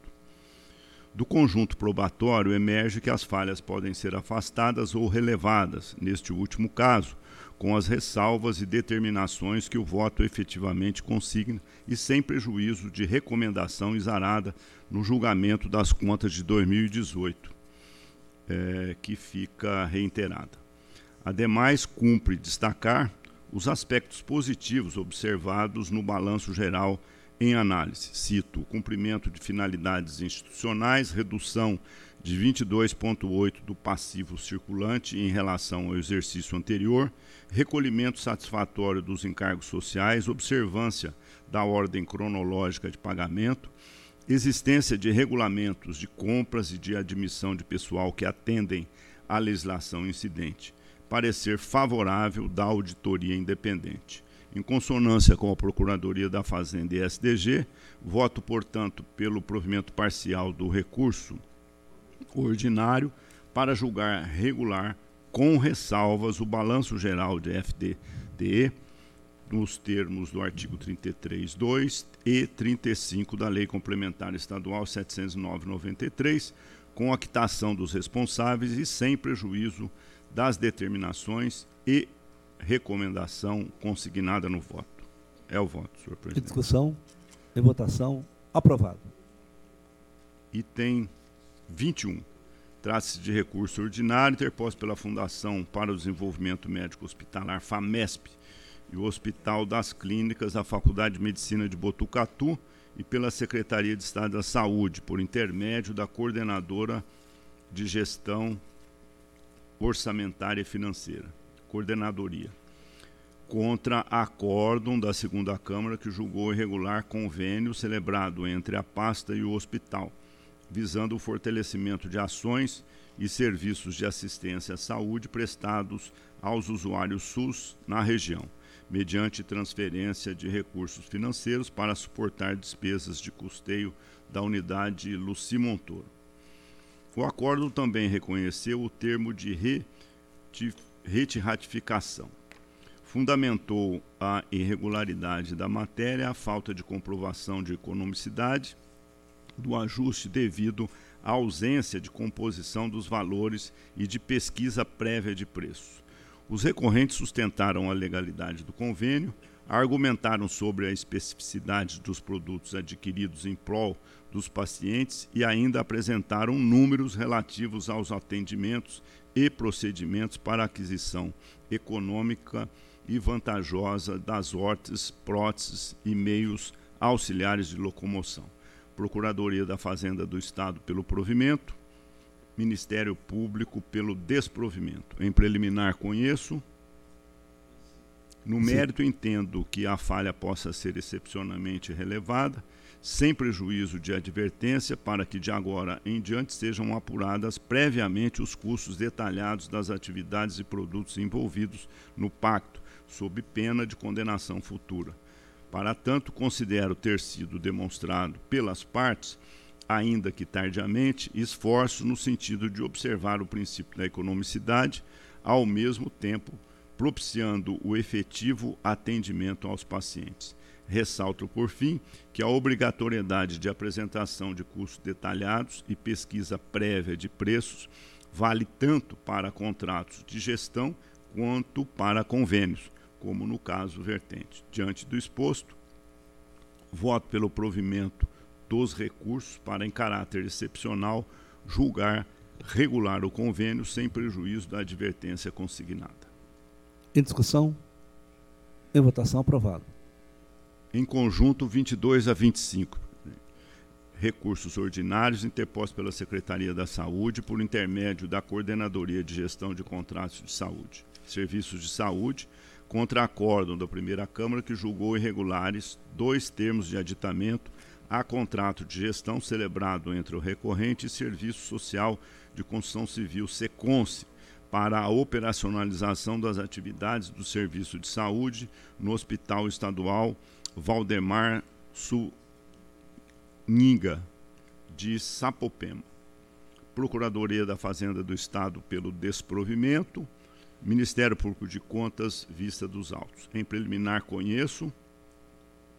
Conhecido. No mérito, é pacífica a jurisprudência desta Corte ao reconhecer a dependência entre termos aditivos e o ajuste principal. Declaro irregular o de, declarado irregular o contrato de gestão comprometidos estão os atos acessórios em apreço. Dito isso, voto pelo desprovimento. Em discussão, em votação, aprovado. Encerrada a pauta estadual, agradeço ao doutor Luiz Menezes Neto, a quem desejo um bom dia e vamos passar para nós exames prévios municipais. Nós temos a resolução, submeto ao egrégio plenário lista de exames prévios de editais da esfera municipal para referendo, suspensão e conhecimento. Não havendo por parte dos conselheiros nenhuma, uh, nenhuma inclusão de processo, requerimento, destaque dos processos listados, vou dá-la por aprovada. Em discussão, em votação, aprovado. Com a palavra, o conselheiro Antônio Roque Cidadini. Senhor presidente, o item, a meu respeito, é, ao município de Taubaté é uma impugnação contra um pregão para a confecção de entregas de kits, uniformes e tênis escolares. A casa examinou e dá pela procedência parcial do, do, da impugnação. Eu encaminhei o relatório e eu voto também pela procedência parcial, senhor presidente. É, o seguinte é de Praia Grande Trata-se de registro de preço para, também para kit escolar. E aqui, igualmente, são várias uh, representações, e é pela, um é pela procedência e outro procedência parcial. Eu encaminhei o relatório e a íntegra do voto, que também acolhe a procedência e procedência parcial das representações. Votação aprovada. Agradeço e passo a palavra ao conselheiro Edgar Camargo Rodrigues. Pregão presencial 74, promovido pela Prefeitura de Boituva, registro de preços para aquisição de uniformes escolares. As insurgências do representante, bem como o que consta da instrução, foi antecipado, foram antecipados aos senhores conselheiros. No mérito, eu vou acompanhar a assessoria técnica e o Ministério Público para votar pela procedência parcial da representação, proposta por M7 Tecidos e Acessórios e pela procedência daquela intentada por Sangelo Indústria e Comércio de Meias, o que implica, via reflexa, determinar a administração medidas visando a anulação dos pregões 74 e 80 em face do irregular uso do sistema de registro de preços. E no caso de decidir pelo relançamento da seleção, tomar algumas medidas com reavaliação do critério de julgamento, reversão do grau de detalhamento dos bens licitados e limitação da exigência de amostra licitante provisoriamente classificada em primeiro lugar. É, ainda acolhendo a proposta do Ministério Público, tendo em vista o relançamento do certame, o pregão 80, com idêntico objeto à revelia da liminar concedida pela Corte, e a abstenção da administração em rebater as controvérsias processuais, creio caber a penalidade de multa ao senhor prefeito, é, no valor equivalente a 160 UFESPs. É o voto. Em discussão e votação, aprovado. Passa a palavra ao conselheiro Renato Patrício Costa, para o item de sua relatoria. Obrigado, senhor presidente. É o TC 19913, representação contra o edital de concorrência 1722 da Prefeitura de Araçatuba, destinada à contratação de empresa para operação da unidade de triagem, compostagem e gestão dos recicláveis e rejeitos do município de Araçatuba. Encaminhei a íntegra de relatório e voto, passo à conclusão para julgar parcialmente procedente a representação, determinando o seguinte à Prefeitura: que reavalie a composição do lote 1, segregando em lotes autônomos os serviços de operação de unidade de triagem e compostagem, operação e manutenção de aterro sanitário licenciado e coleta e operação de unidade de beneficiamento de resíduos da construção civil. Retifique o edital no sentido de arrolar apenas as parcelas de maior relevância técnica e valor significativo como parâmetro de aferição da qualificação técnico-operacional. Instrua o edital com a planilha de custos unitários estimados e quantidades. E reveja no termo de referência a questão da idade dos veículos, adotando para tanto parâmetros dispostos na motivação desse voto, especialmente abstendo-se quanto ao termo de início da idade da frota de demandar a substituição progressiva da mesma ao longo da execução contratual. Em discussão, votação, aprovado. TC 2845, representação contra a concorrência 1922 da Prefeitura de Mariporã, concessão de exploração e administração dos cemitérios municipais e construção de um velório naquela cidade. Eu voto pela procedência da representação, determinando que a Prefeitura promova as seguintes alterações: deixar claras as obrigações da futura concessionária na manutenção e gestão dos cemitérios, bem como os dados referentes à construção do velório pretendida, disponibilizando de maneira ampla e objetiva os dados, estudos e projetos que possam subsidiar a formação do orçamento e respectiva proposta. Excluir do rol de obrigações da concessionária as atividades que destoem do objeto da concessão. Reabrir o prazo legal de publicidade da concorrência realizando a divulgação também por meio de site oficial, além de dar pleno atendimento às disposições da Lei 8987. E, por fim, ampliar a forma de impugnação ao edital, permitindo-se a sua realização por todos os meios possíveis. Formulo ainda a recomendação. Em discussão, em votação, aprovado. TC 21306, representação contra o edital de pregão presencial 2522 da Prefeitura de Mongaguá. Registro de preço para aquisição de equipamentos diversos para atender os departamentos de saúde e objeto. Voto pela procedência parcial, determinando o seguinte: deve a Prefeitura estipular intervalos de medida ou medidas máxima e mínima ou mensurar a dimensão de cadeira de rodas para pessoas obesas rever o rol de métodos avaliativos requeridos para diagnóstico de autismo, a fim de evitar restrição à competição sem a correlata justificativa técnica. E deixar claro que as licitantes terão de demonstrar capacidade técnica por meio de atestados apenas em relação aos itens que estiverem disputando. Em discussão, em votação aprovado. E por fim, o TC 21711, representação contra o pregão eletrônico 6422 da Prefeitura de Tararé. Tem o propósito de adquirir o programa Matemática em Jogo para atendimento de professores e alunos da rede municipal de ensino. E o meu voto conclui pela improcedência da representação, revogando a medida cautelar concedida para o fim de liberar o andamento do pregão eletrônico daquela prefeitura, senhor presidente. Em discussão, em votação, aprovado. Conselheiro Robson Marinho. Representação contra o pregão do consórcio intermunicipal de saúde da região de Fernandópolis, cujo objeto é a prestação de serviços médicos na unidade pronto atendimento do município de Fernandópolis, MPC pela procedência.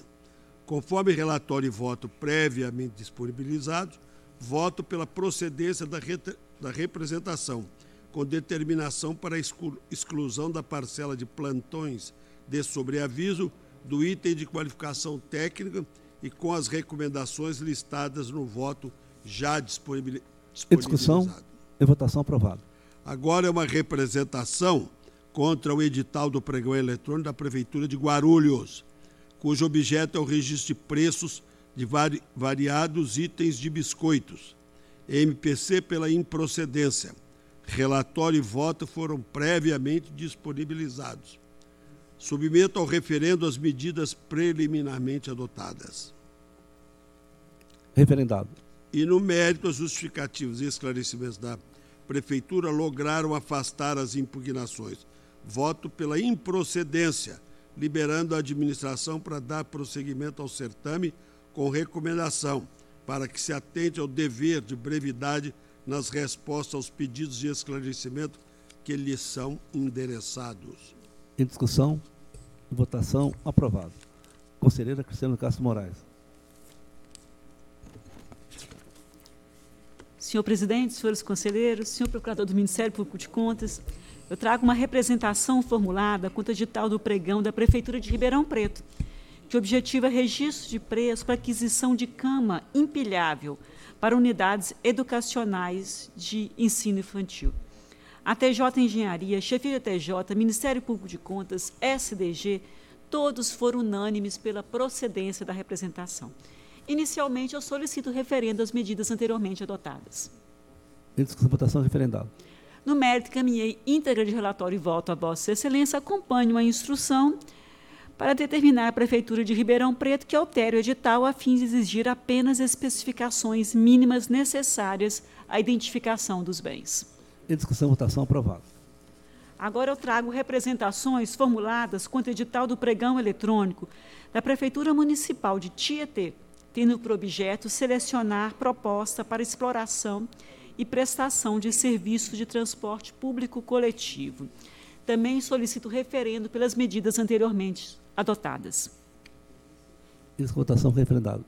No mérito, também encaminhei íntegra de relatório e voto a Vossas Excelências e nos estritos limites dos aspectos abordados, meu voto considera parcialmente procedente as representações para determinar a Prefeitura de Tietê que reavalie todo o ato de chamamento e seus respectivos anexos, eliminando quaisquer cláusulas que ensejem incertezas acerca da opção administrativa pela não cobrança de tarifa dos usuários, sem embargo de demais recomendações constância da decisão.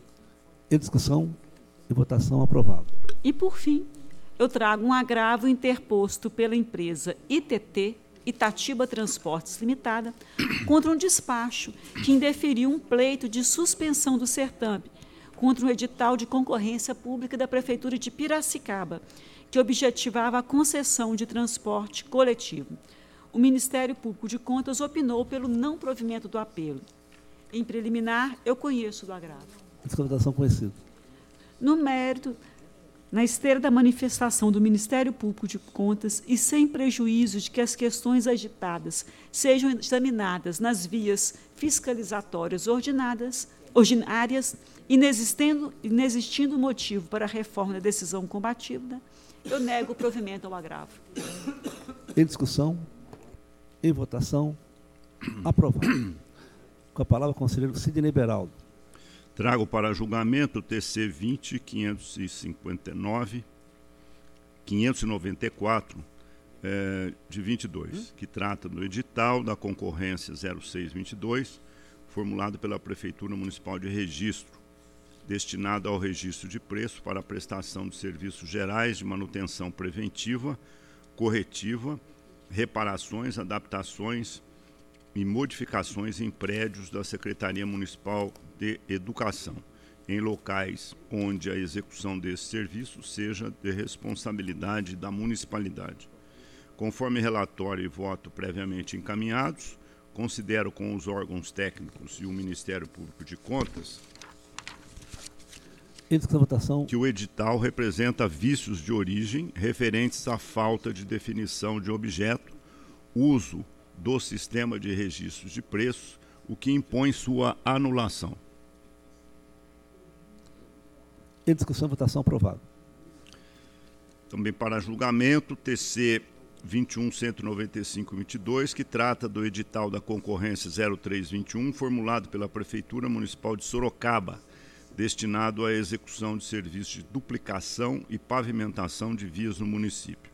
Conforme relatório e voto também previamente encaminhados, considero como a instrução parcialmente procedentes as impugnações, determinando que a administração reavalie as exigências de habilitação técnica, compatibilizando-as com a jurisprudência desta Corte. Corrija o prazo de vigência da garantia de proposta e aprimore o subitem 8.1 de maneira a deixar claro que a medida repressiva se restringe à esfera de governo do órgão sancionador. É o voto. Em discussão, votação aprovado. Para julgamento TC 21.349.22, que trata do edital do pregão presencial 2622, formulado pela Prefeitura Municipal de Guarujá, destinado a registro de preços para aquisição de fornecimento de materiais escolares Conforme relatório e voto previamente encaminhados, considero como instrução parcialmente procedentes à representação, determinando que a administração adote as medidas corretivas constantes no corpo do voto. Em discussão, votação aprovado. Para julgamento, ainda TC 21474-22, que trata do edital do pregão eletrônico 7822 formulado pela Prefeitura Municipal de Batatais, destinado ao fornecimento de solução informatizada de gestão eh, da saúde. Conforme relatório e voto previamente encaminhados, considero que o Ministério Público de, com o Ministério Público de Contas e SDG parcialmente procedentes às impugnações, determinando que a administração adote as medidas corretivas constantes no corpo do voto. Isso votação aprovado. Por fim, para julgamento do TC é, 21.732.22, que trata do edital de pregão presencial 1422, formulado pela Fundação Caixa Beneficente de Servidores da Universidade de Taubaté, destinado à prestação de serviços de fornecimento de vale alimentação e de vale benefício natalino. Em preliminar, peço referendo ao despacho por meio do qual determinei a paralisação do certame. Em discussão, votação, referendado. No mérito, conforme relatório e voto previamente encaminhados, considero com a instrução procedente à representação, determinando que a administração reavalie a rede mínima credenciada exigida, conceda prazo razoável para o credenciamento dos estabelecimentos e adote as medidas necessárias para que o novo texto do edital venha a ser subscrito pela autoridade superior que a represente. É o voto. Em discussão, votação aprovado. Encerrado o exame prévio do edital, nós passaremos à sessão municipal e, anuência de Vossa Excelência, nós vamos inverter a pauta para que chamemos as pessoas que estão presenciais. Item inicial 66. Eu convido o senhor Jairo Aparecido, ex-prefeito de Analândia, que falará em nome próprio.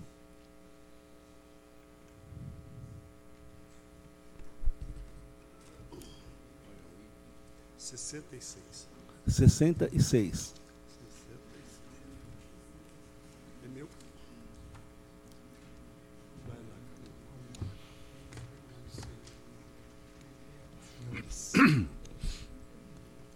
Agradeço o vice-prefeito. Passo a palavra ao seu relator, conselheiro Sidney Beraldo.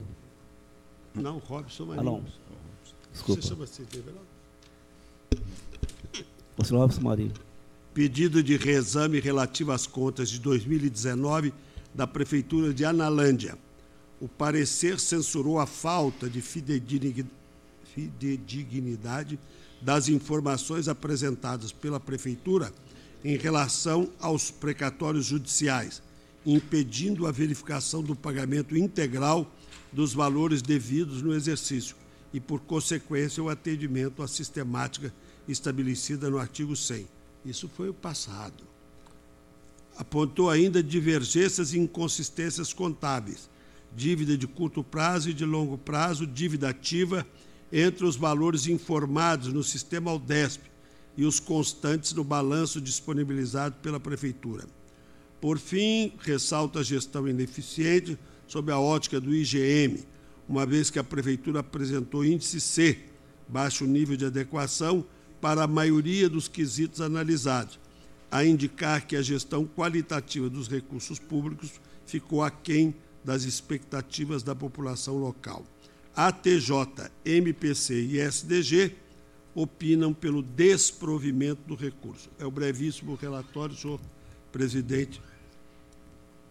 Pois não, com a palavra o senhor ex-prefeito pelo tempo regimental. Quero aqui cumprimentar o excelentíssimo senhor presidente, doutor Dimas Eduardo Ramalho, excelentíssimo senhor relator do processo, conselheiro doutor Robson Em nome de quem eu cumprimento os demais conselheiros e conselheira. Douto representante do Ministério Público de Contas excelentíssimo senhor secretário e diretor-geral, doutor Sérgio Siqueira Rossi. Bom, eh, encaminhamos aqui já para o item de precatórios. Eh, nós, em 2008, eh, iniciamos uma conversa com o Tribunal Regional do Trabalho para fazer um acordo nos precatórios de 2018 e 2019, visto que a situação do município desde o do início do nosso mandato era uma situação complicadíssima, com quase 4 milhões de reais de dívida a curto, a curto prazo. Então, a gente teve que se submeter a esse acordo para poder saldar essa dívida de precatório sem prejuízo para os credores.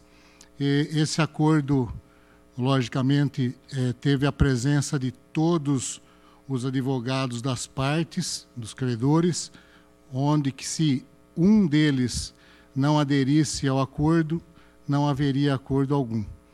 Então foi homologado esse esse acordo com o Tribunal Regional do Trabalho, sendo eh, 16 parcelas de 130 mil reais cada uma, fazendo um total de 2 milhões e 80 mil reais. No período de, com a primeira parcela em abril de 2019 e a última parcela em eh, julho de 2020.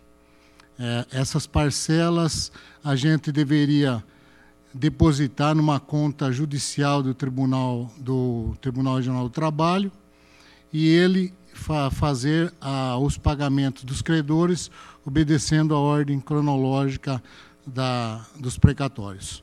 Isso daí nós obedecemos rigorosamente, com muita dificuldade. Fizemos os depósitos de abril até julho de 2020, abril de 2019 a julho de 2020. Pagamos todas as parcelas, juntamos no processo todos os, os boletos pagos do Tribunal Regional do Trabalho e em novembro, em setembro de 2020, o, Tribunal Regional do Trabalho solicitou um pagamento da, das atualizações dos precatórios de em torno de R$ 63.500. Nós fizemos esse depósito e, e, logicamente, em novembro, 27 de novembro de 2020, nós eh, tivemos uma declaração do próprio Tribunal Regional do Trabalho que estavam quitados os precatórios de 2018 e os precatórios de 2019. Também está, infelizmente, não está no processo, uma lista aonde eu recebi do Tribunal Regional do Trabalho, onde consta as datas dos pagamentos que foram efetuados para os credores. Então, portanto, uh, as dívidas com precatório de 2018 e 2019 foram rigorosamente pagas, uh, principalmente analisando a situação precária e financeira do município de Analândia, não causando prejuízo alguns, algum para os credores. É, também tem aqui, na contabilidade, nós fizemos esse lançamento em 2019 em Caixa Bancos Conta Movimento pegamos 1 milhão e 40 mil reais que nós depositamos na conta do tribunal e, de acordo com as baixas que o tribunal eh, enviava para a prefeitura, a gente baixava esses valores nessa conta Caixa Bancos Movimento. Nós abaixamos em torno de 867 mil reais, ficando um saldo de 172 mil reais para serem baixados. Esse saldo está na, está lançado no, na contabilidade em caixas, banco, movi, conta movimento, é, incluído num ativo circulante do balanço, no, uh, onde tem um valor de 3 milhões 917 mil reais. O saldo de 1 milhão e 40 mil reais é, foi alocado no, no passivo de curto e longo prazo no balanço patrimonial. Então, é, sobre esse aspecto da, das dívidas de precatório de 2018 e 2019 foram, mais uma vez, relato que foram pagas eh, corretamente dentro do, do acordo pré-estabelecido com o Tribunal Regional do Trabalho e com todos os advogados representantes dos credores. Mais uma vez, digo que não houve prejuízo algum para esses credores. Outro ponto aqui a relatar são em relação a que a origem não apresentou para o fiscal a, uma relação de, de precatórios incluídos em 2019. Horas, a, a, fiscaliza, a fiscalizadora ela pediu duas situações para nós. Para o setor jurídico, Estou aqui com o requerimento do Tribunal de Contas. Informar por meio de certidão o valor dos mapas deprecatórios recebido em 2019 para pagamento em 2020. O que se refere a isso? Todos os precatórios que a gente recebeu de janeiro a junho de 2019. E foi apresentado esse relatório para o Tribunal de Contas, onde tinha um valor de 918 mil R$ 445,71. Para a contabilidade, ele mandou um quadro, um quadro para ser preenchido, onde falava assim: inclusões efetuadas no exercício em 2019, que prefaz R$ 1.483.785,34. Ele não pediu relação, ele só pediu o valor da inclusão. E aí a gente apresentou a relação complementar em relação a, a 918, que foi 500 e 565.339, que é referente ao segundo semestre de 2019. Portanto, somando esses dois valores, vai chegar no valor de 1.483 mil reais. É, acredito que não há divergência aqui entre o, o que foi colocado, apenas a relação que a gente juntou na documentação. Então, acredito que esteja sanada essa dúvida. Outra situação é em relação ao saldo de precatório em 31 de 12 de 2019, que nós lançamos 4.416.098.30. E o, o, a, a análise da, da fiscalizadora, ela analisou o valor anterior que nós colocamos, o valor anterior que vinha de 2018, que nós colocamos 3.921.676.42. Ela analisou em relação ao que a gente apresentou no relatório de 2018, que dava um valor de é, 2.341.108,51. É, porém, na, nas contas de 2018, houve uma análise onde a, a, verificou essa diferença e ela foi regularizada. O próprio a, o relator da época ele é, considerou esses 2 milhões, 400, 2 milhões 341 com um valor de 1 milhão 599, que era é, valores que tinha a pagar a curto prazo no Tribunal Regional do Trabalho e que, infelizmente, a, o nosso setor de contabilidade só pegou os valores a longo prazo, que era 2.341. Se a gente somar 2.341 com 1 milhão 599 e desse 1 milhão 599 nós pagamos, já tinha pago 18 mil reais, é, 18.555 e 30 centavos de um precatório que que estava incluído nesse é, 1 milhão 599. Então, se a gente somar, dá esse valor de 3.921.676. E está também acostado aos documentos a, a decisão da, da conta de 2018.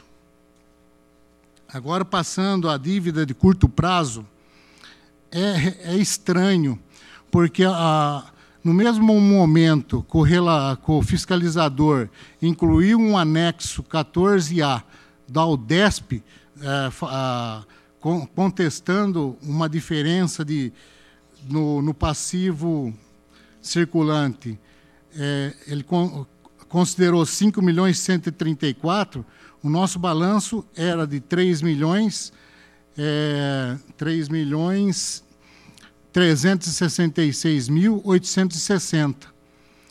É gozado que o próprio Aldesp, no anexo 14, está batendo com o nosso balanço.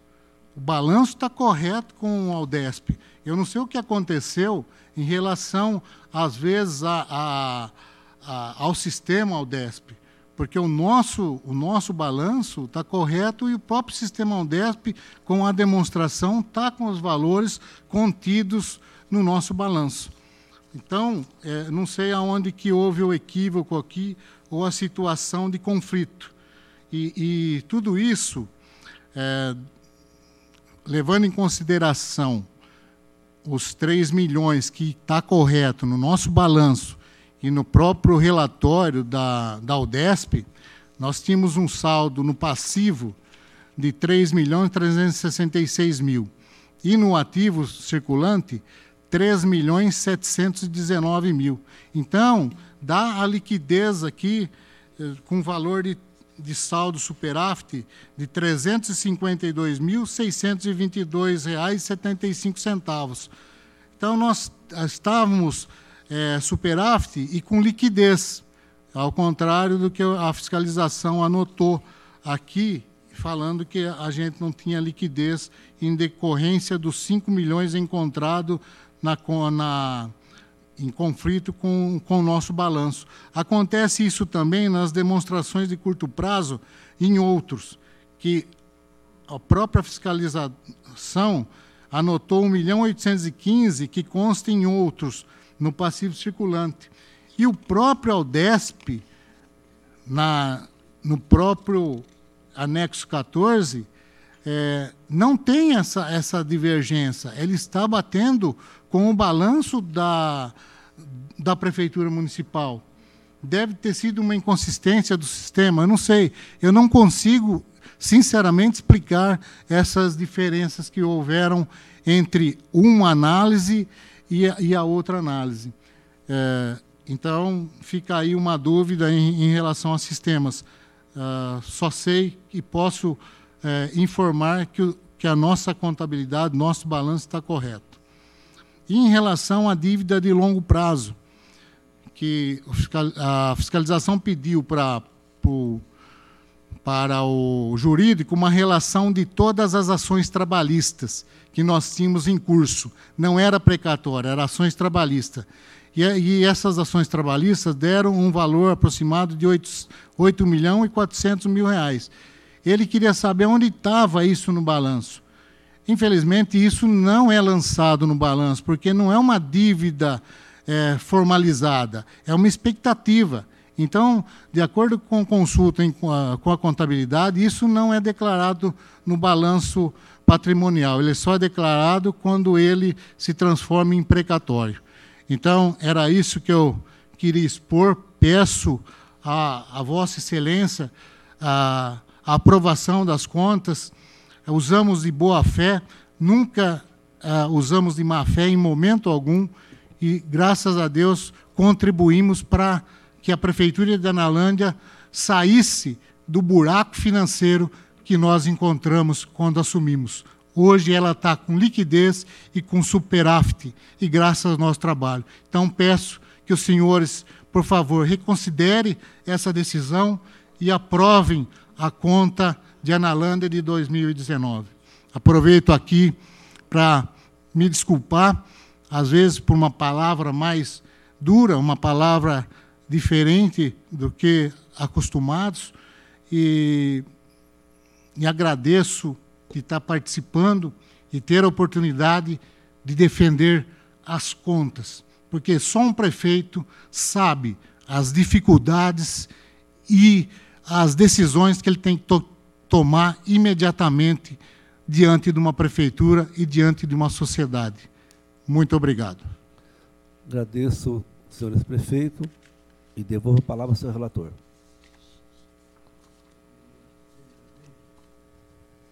Nós, do Tribunal de Contas do Estado, é que cumprimentamos e agradecemos o senhor prefeito Jairo por sua presença e, mais do que isso, pela sustentação oral que acaba de fazê-lo, com vários, várias informações que precisam. A dos precatórios está resolvido. Realmente o senhor trouxe uma certidão que comprova que todos os precatórios foram devidamente pagos. Eu até transfiro essa informação a conselheira Cristiana no voto de ontem, porque as contas de 19 são iguaizinhas às de, de 2020 que nós votamos ontem. Então, com relação à questão dos precatórios, isso está resolvido. Agora, ainda há pendência das informações prestadas pela Prefeitura e as informações constantes no sistema UDESP quanto à contabilidade da Prefeitura. Em respeito e em consideração, eu também sou ex-prefeito. Portanto, a minha vontade é de dar voto favorável pelo provimento das contas de Analândia. Mas esses pontos contábeis precisam ainda ser devidamente esclarecidos. Então, eu vou retirar o processo de pauta com retorno ao meu gabinete, dando ao senhor e à sua advogada a oportunidade de comprovar se o erro está na prefeitura ou se o erro está nos dados do sistema Aldécio, para que eu possa depois decidir com mais segurança ainda. Mas muito obrigado e meus cumprimentos pela boa sustentação oral que o prefeito Jairo apresentou. Agradeço, seu prefeito. Desejo um bom dia, retorno ao gabinete de sua excelência e convido agora a doutora Adilana Goulart Silva Ovando para que ocupe a nossa tribuna. Ela falará no item 75, recurso ordinário, relatoria do eminente conselheiro Sidney Beraldo, interessado é Altivo Ovando Júnior, de Mauá.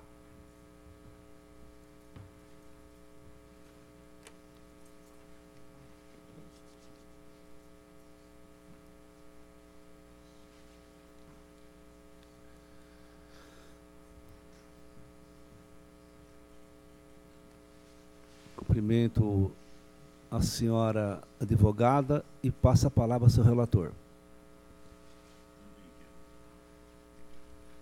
Também, também quero cumprimentar a doutora Adilana Goulart da Silva Ovando.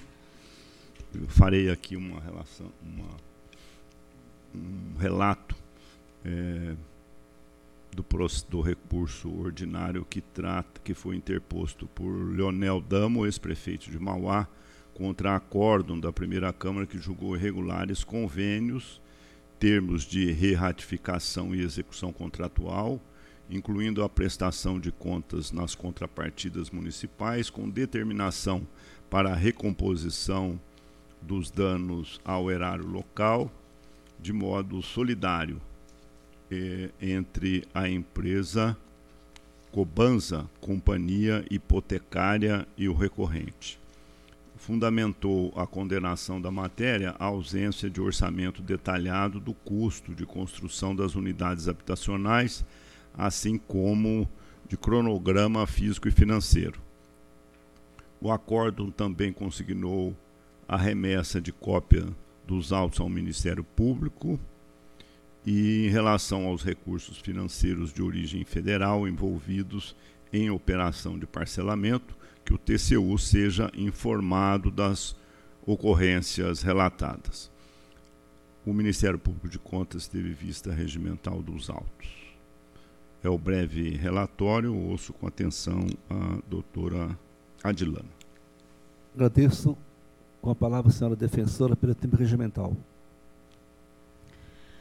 Cumprimento aqui o presidente da mesa, doutor Dimas Ramalho, o relator, doutor Sidney Beraldo, Cumprimento também o procurador de justiça e o promotor da fazenda, o promotor de justiça e o procurador da fazenda, desculpe, o secretário-geral, a conselheira presente, todos os demais conselheiros, os presentes aqui na casa e aqueles que nos acompanham por transmissão online.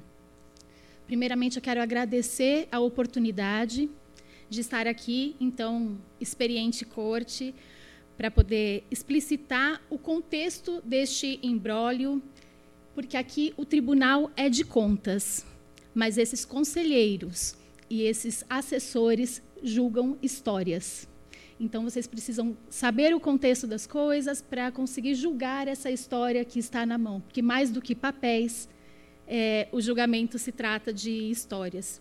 Eu manifesto-me aqui pelo secretário de Habitação, ex-secretário de Habitação de Mauá, o doutor Altivo Ovando Júnior. Ele não consta no TC 36510, mas ele consta nos demais julgados que estão em conjunto, 36509, 028612 e o 28613. É, há processo judicial em trâmite é, deste caso, inclusive aconteceu... É, uma cautelar de arresto dos bens do Dr. Altivo, do secretário, do ex-prefeito Leonel Damo e da empresa Cobanza, que foi justamente revertido é, no Tribunal de Justiça após sustentação oral de explicação da, de toda a situação. É, a, cautelar, a liminar foi cassada e o processo continua em andamento no município de Mauá. É, eu quero abrir é, com a seguinte frase: Enquanto não houver habitação para todos, não se concretizam os demais direitos. Essa frase foi dita há dois dias apenas pelo nosso ministro da Suprema Corte, Alexandre de Moraes, numa audiência pública que ele fez a respeito de habitação, moradores de rua, em que ele relatou que enquanto não houver habitação para todos, não se concretizam os demais direitos. Essa frase se aplica perfeitamente a esse caso. É, o, o ex-secretário de Habitação de Mauá, o Altivo, ele é arquiteto e advogado, ele filho também de advogado, formado na década de 30 nas arcadas da São Francisco. Ele é um entusiasta da habitação, de interesse social, trabalha com habitação popular desde a década de 80.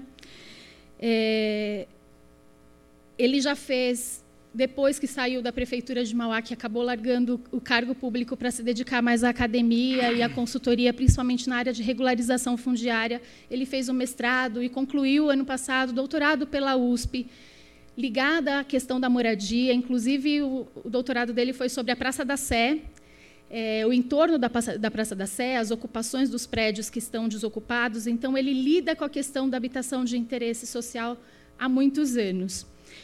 O recorrente aqui é o ex-prefeito, senhor Leonel Damo, que hoje conta com 90 anos. E o doutor Altivo é, se aproveitou desta ocasião do recurso dele estar sendo analisado, do, do recurso do doutor Leonel Damo estar sendo analisado, para que a gente pudesse é, se manifestar aqui nesse tempo.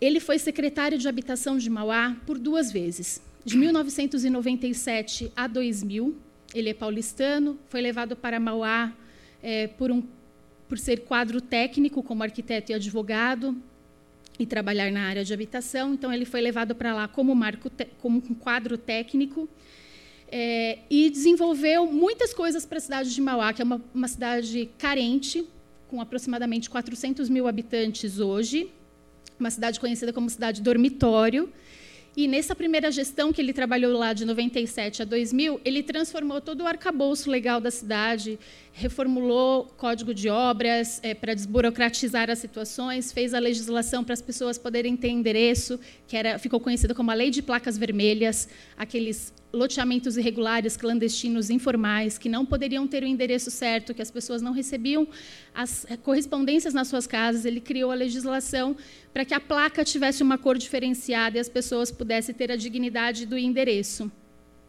Criou soluções para resolver. É, é, construções, conjuntos habitacionais clandestinos em que as construtoras estavam sendo penalizadas por não ter atendido alguma normativa legal. Chamou todos para conversar, foi criando acordos para que é, as pessoas pudessem ter a sua solução. E a solução dada à época foi é, reverter as possíveis condenações à punição às construtoras em obras, em materiais de construção, para que pudessem ser urbanizadas áreas da cidade de Mauá. Então, o avanço que ele proporcionou de 97 a 2000 foi inegável. Porém, ele não era bem visto na cidade por conta do seu posicionamento técnico e não colaboração com as práticas é, que estavam sendo construídas ali e que resultaram, ao final, no mensalão brasileiro que todos conhecem. Então, por denúncias, é, por indicações que ele fez, depois ele foi é, fortemente penalizado. assim. Ele foi convidado novamente para a nova gestão em 2005 a 2008, que trata essa matéria, quando o recurso foi realizado. Nessa ocasião, é, ele, mesmo com uma equipe reduzida, com um quadro técnico pequeno, ele conseguiu, e quase nenhuma verba na área de habitação, ele foi buscando várias soluções para conseguir verbas federais, estaduais e levar, reduzir o déficit, o déficit habitacional do município de Mauá. Então, ele obteve aqui um dos programas foi a obtenção de créditos junto ao programa de subsídio habitacional, o PSH, para buscar resolver o déficit. Os projetos apresentados foram para atender as famílias de risco do município de Mauá. E o que a gente viu depois foram catástrofes ao final acontecendo, porque é, o atendimento disso não teve continuidade após a sua gestão, é, quando de sua saída em 2008. De 2005 e 2008 é esse marco temporal muito importante para que os conselheiros percebam é, o quanto aqui houve a evolução. Então, o convênio com o PSH, o convênio que está sob sob júdice aqui, que está sendo discutido essas contas, foi decretada a irregularidade desse convênio.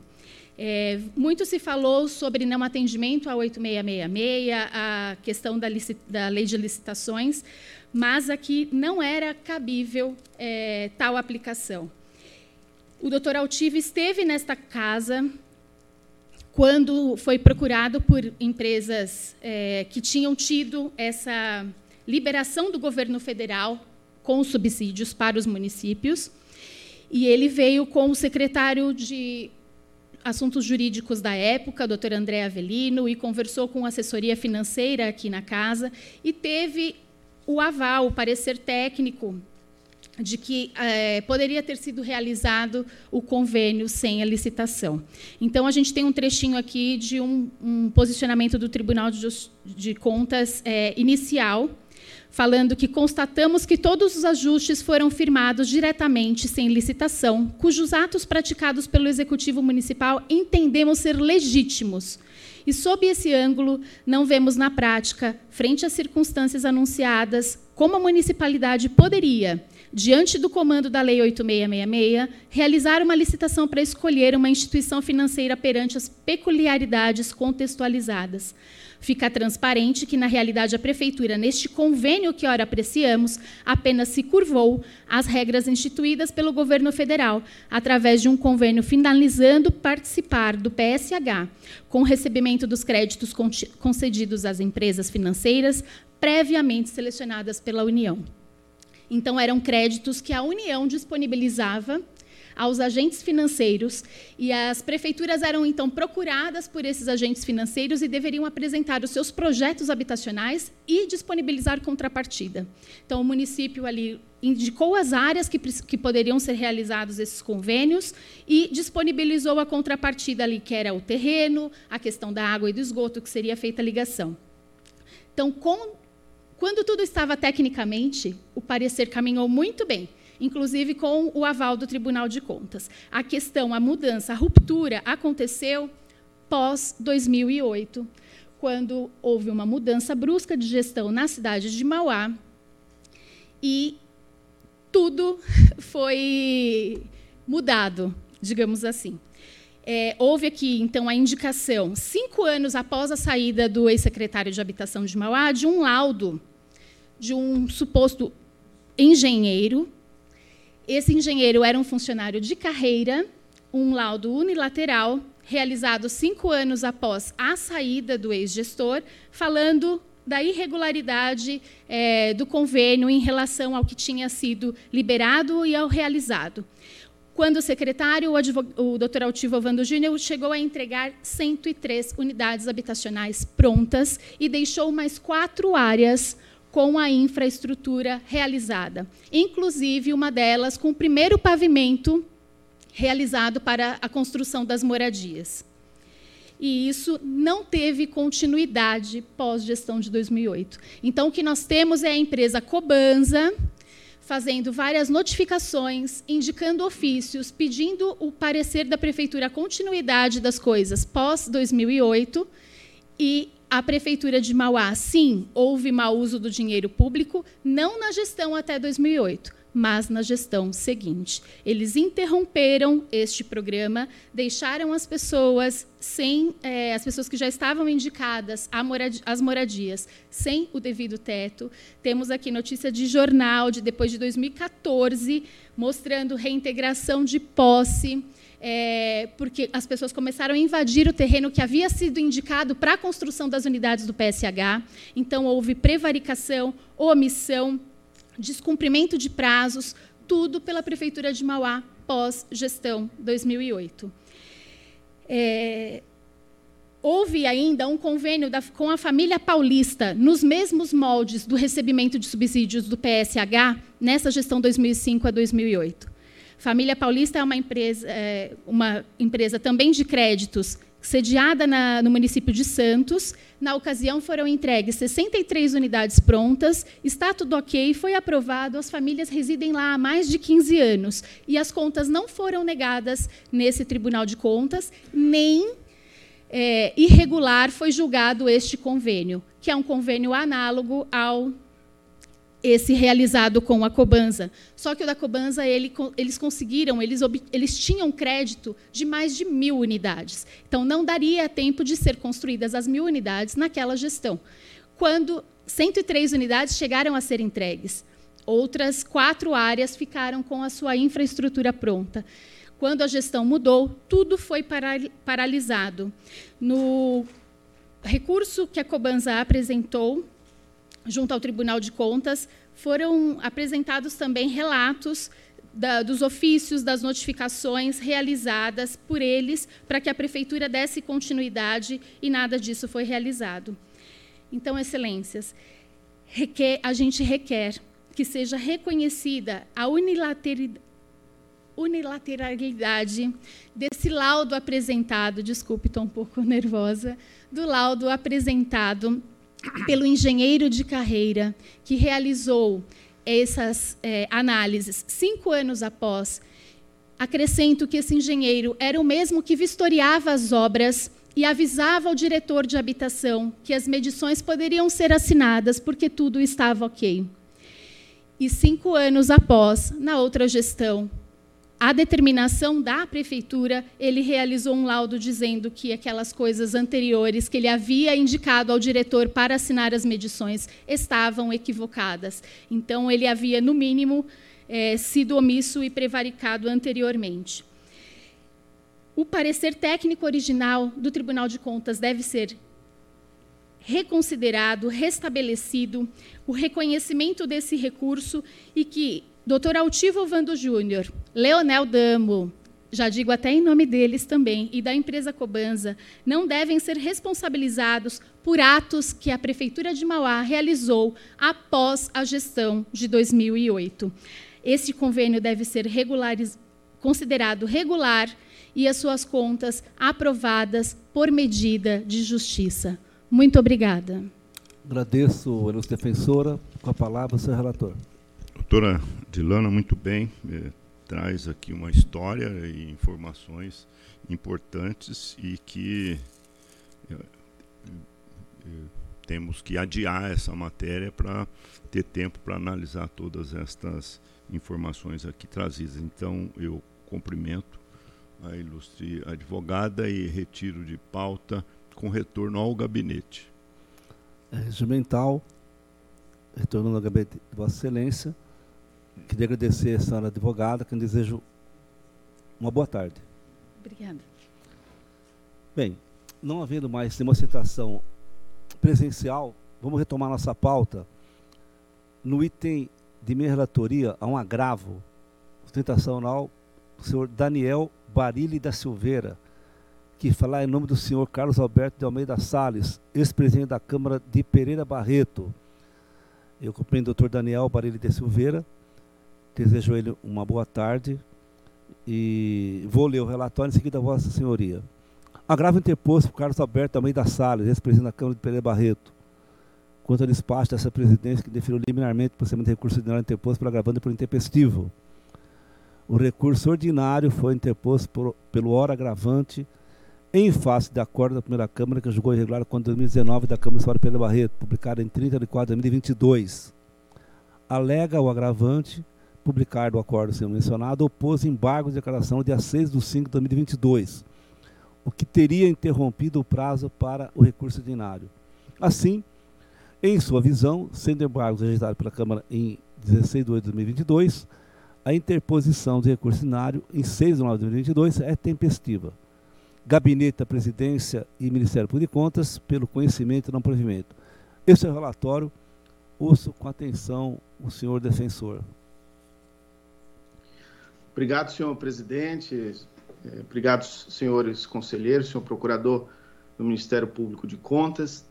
Eu buscarei ser breve, excelências, em respeito ao tempo de todos e à objetividade necessária a esse caso. É, é disso né, que o presente recurso trata de tema já debatido nesse plenário, consistente na, na inadmissibilidade de recurso ordinário após interpostos embargos de declaração. O tema de fundo é sobre a atribuição de efeito suspensivo dos embargos e não interruptivo, como acontece na processualística dos tribunais judiciais, considerando o Código de Processo Civil. Excelências, é, eu gostaria de ser bastante enfático de que o meu interesse aqui não está em reproduzir as teses jurídicas por Vossas Excelências já conhecidas e mais detalhadamente debatidas no recurso escrito, que por sua vez sustentam a necessidade de atender-se ao efeito interruptivo deste recurso, dada a necessidade de harmonização da legislação processual ao âmbito administrativo, tal qual ocorre no judicial. O que eu gostaria de chamar a atenção, senhor presidente, é da necessidade de se revisitar alguns entendimentos já esposados nesse tribunal, com vistas a uma necessária revisão da posição da jurisprudência dessa corte, bem como da abertura de discussão neste tribunal para a adoção de modelos processuais mais garantistas. Explico melhor, excelências. De início, gostaria de chamar a atenção para o TC 00192408, citado nos autos, de relatoria do eminente conselheiro Renato Martins Costa, por meio do qual se abriu a discussão a esse respeito, quando então lá se proferiu o seu ilustre voto sobre a discussão do efeito suspensivo ou interruptivo dos embargos. Abre aspas, excelências. E a, e a corroborar a linha de julgamento que aqui proponho, caberia mais ainda recordar que a recente reforma da lei processual também buscou extinguir controvérsias históricas ao conferir efeitos interruptivos ao recebimento dos embargos, disso decorrendo, nas hipóteses de apelos intercorrentes, a devolução integral dos prazos às partes recorrentes. Fecham aspas. Ao final, neste mesmo recurso, deu-se provimento ao recurso de agravo interposto, admitindo-se como tempestivas as razões de recurso ordinário. Esse, talvez, excelências, pode ser o leading case para a revisitação dessa tese, hoje majoritária, dominante, acerca dos efeitos suspensivos dos embargos de declaração para fins de interposição de recurso ulterior. Mas eu vou além, senhor presidente. No TC 020934, uh, citado nos autos, essa temática foi levada mais adiante, com discussões mais aprofundadas. O eminente auditor substituto Alexandre Sarkis portanto oriundo do órgão técnico do tribunal, assim categoricamente se manifestou tratando dos embargos. Em excerto, abre aspas. Noto que a inovação de suspensão de prazo decorre de uma lei do TCU que insinuava desejar ir além. Entendo que a lei do TCU talvez seja talvez tenha tentado ir além, pois estabeleceu que haverá efeito suspensivo não só da decisão, como também do prazo. Mas aí pecou pela sua literalidade, porque a suspensão do prazo é pior para quem embarga e deveria ter sido o prazo interrompido. Chamei atenção, inclusive, para eh, o regimento interno do Tribunal de Contas do Rio Grande do Sul, que estabelece a interrupção de, de prazo. Continua o relator, o conselheiro. Portanto, advogados que militam em um Tribunal de Contas eventualmente chegariam no Tribunal de Contas de São Paulo e seriam surpreendidos. Se os profissionais leem os livros de teoria geral do direito processual e praticam os atos com expectativa de que o prazo seja interruptivo, acabam surpreendidos pelo efeito suspensivo. Fecham aspas. Registra-se, importante dizer isso também, que o próprio Tribunal de Contas da União encontra entendimentos dissonantes referentes a esse modelo, tanto no âmbito dos conselheiros quanto do respeitável Ministério Público de Contas, ah, como no caso do citado no processo é, é, é, relacionado no recurso, citado no recurso apresentado. Apenas a título de esclarecimento, excelências, no Brasil, todos os tribunais de contas permitem o emprego de embargo de declaração. E em 11 deles, tal tipo de recurso adere ao modelo do, do CPC, do Código de Processo Civil, qual possui o efeito interruptivo. Esse tribunal, ao revés, justifica como argumento contrário, inclusive citando a manifestação eh, no gabinete, pelo gabinete, né, neste recurso, do disposto no artigo 15 da legislação processual brasileira, o qual determina que deverá haver uma aplicação subsidiária do Código de Processo Civil à legislação administrativa, portanto, dando primazia a esta. Ocorre, excelências, que esse tipo de interpretação é mais do que desfavorável ao cidadão e a segurança jurídica, não podendo ser desprezado, portanto, a possibilidade da sua revisão. Naquele julgado anteriormente mencionado, no recurso é, TC 020934, já citado, inclusive o eminente conselheiro presidente é, é, Dimas Ramalho afirmou que, abre aspas, acho que essa é uma discussão que devemos ter e, em algum momento, a teremos aqui no tribunal. Fecham aspas. Pois bem, excelências, senhor presidente, por que então não se utilizar desse caso, neste momento, para a reabertura da discussão no tribunal a esse respeito? Como argumento de reforço, rememoro de que este próprio tribunal, preteritamente, reviu o seu posicionamento sobre a autonomia da legislação administrativa a respeito da contagem de prazo em dias úteis, quando até então admitia-se por suas regras administrativas apenas em dias corridos, o que acabou resultando na portaria GP 08 de 2016 resolvendo essa questão. A justificativa dessa, dessa portaria, daquele entendimento ali firmado, foi o seguinte: abre aspas, considerando as relevantes razões envolvendo, sobretudo, a segurança jurídica aos que lidam com o processo de contas e que recomendam prestigiar a nova disposição legal de caráter geral, estendendo a sua aplicabilidade também a processos que tramitam perante essa corte. No presente caso, o que se requer é a aplicação do mesmo entendimento. Busca-se, com esse recurso, ampliar essa garantia de observância à legislação federal ao Instituto dos Embargos como forma de reforçar a segurança jurídica e também o garantismo na aplicação da legislação processual administrativa nessa Corte de Contas. Portanto, Excelências, qual é o requerimento para o presente caso? Como solução processual a este, tribunal, requer-se que, diante do caso concreto, seja instaurada uma questão de ordem prévia, com a retirada de pauta de votação, para que esse tema seja redebatido. Ao que aqui se requer é que seja revisto o atual entendimento, a fim de que seja admitida a aplicação do efeito interruptivo aos embargos de declaração, formalizando, portanto, tal decisão a posteriori por portaria desse respeitado gabinete presidencial, dirimindo eventuais controvérsias por via dessa decisão. Esta é a circunstância uh, desejada e já reverberada em inúmeros outros casos já julgados por esse tribunal, especialmente defendido por uma, parte, por uma parte ativa dos advogados brasileiros que também comungam dessa tese. Portanto, ao fim, requero que seja dado provimento ao recurso de agravo para que se possa conferir a admissibilidade ao recurso ordinário anteriormente posto. Agradeço a todos pela atenção. Uh, é como requeiro, senhor presidente.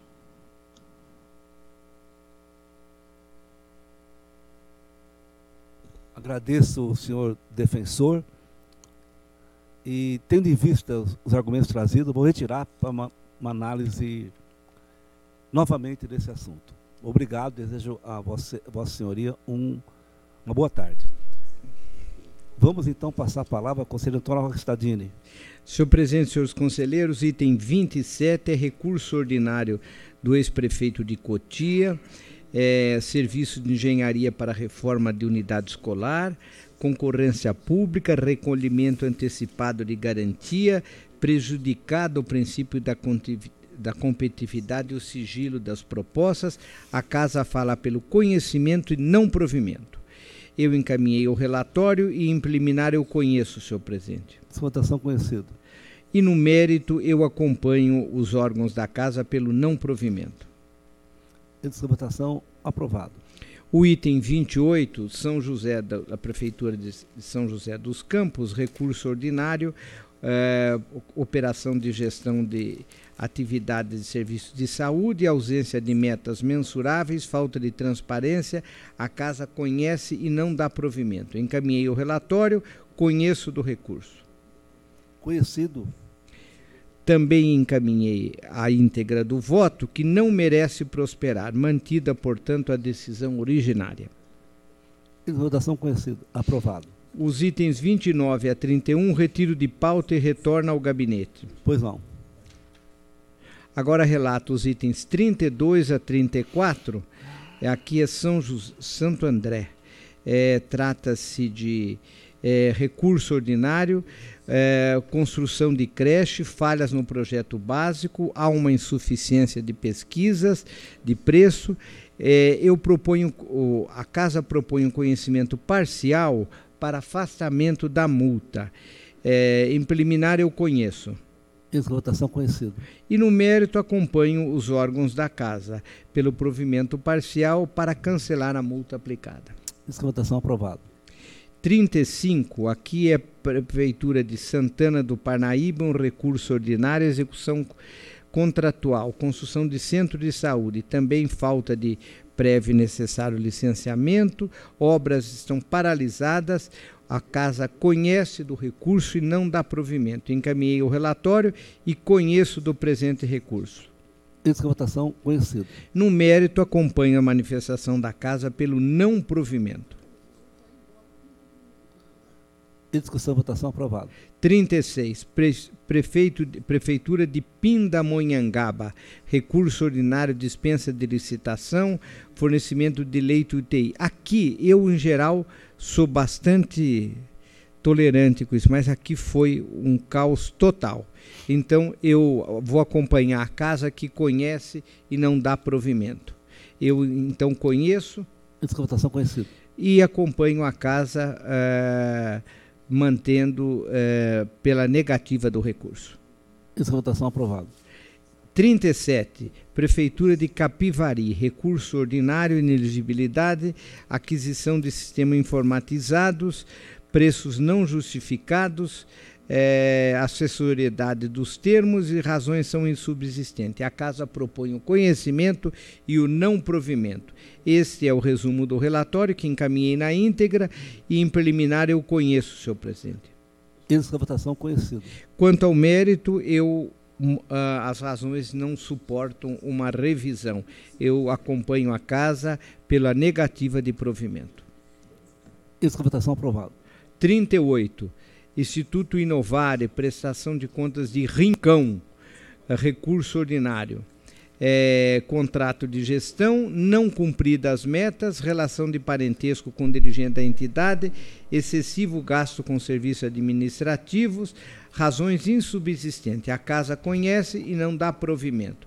Eu encaminhei o relatório na íntegra, em preliminar, eu conheço, senhor presidente conhecido. E no mérito, eu acompanho a casa por não dar provimento ao presente recurso. Votação aprovada. Com a palavra o conselheiro Edgar Camargo Rodrigues. São embargos de declaração de Marcos Paulo Tomás Bernardino, ex-presidente da Câmara do Município de Reginópolis. A decisão embargada negou provimento ao recurso ordinário, mantendo a irregularidade dos demonstrativos em razão da concessão irregular de revisão geral anual aos vereadores, mediante instrumento inadequado e em índice superior à inflação do período, e condenou o responsável a devolver aos cofres públicos os valores pagos a maior. Em documentos apresentados junto a estes embargos, senhor presidente, o ex-presidente da Câmara comprova restituição ao erário do montante corrigido, da ordem de R$ 42.775,21, que se confirma mediante consulta ao portal da Transparência Municipal. Então, a regularização da falha antes do trânsito em julgado da decisão permite o acatamento e a concessão de efeitos infringentes a estes embargos. Portanto, eu os acolho é, para desconstituir a condenação à devolução de valores. Índice de votação aprovado itens 40 a 42 cuidam de recursos ordinários de Dorival Lupiano de Assis, ex-presidente da Câmara Municipal de Acanga, também da Câmara Municipal de Acanga, e Mariene dos Santos Álvares Boiani, ex-presidente também da mesma Câmara Municipal. Relatório e voto já antecipado a Vossas Excelências.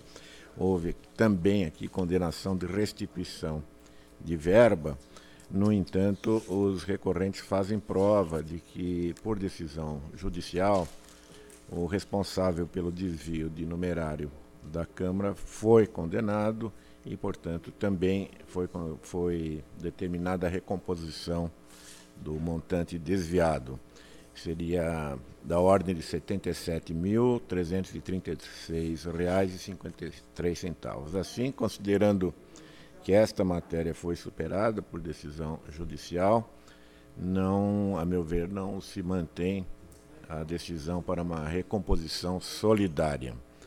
É, no entanto, também em razão disso, eu proponho a redução da multa para 160 UFESPs para cada qual, porém mantida a reparação solidária no valor de R$ 4.483,74 com atualizações e manutenção do juízo de irregularidade da Câmara.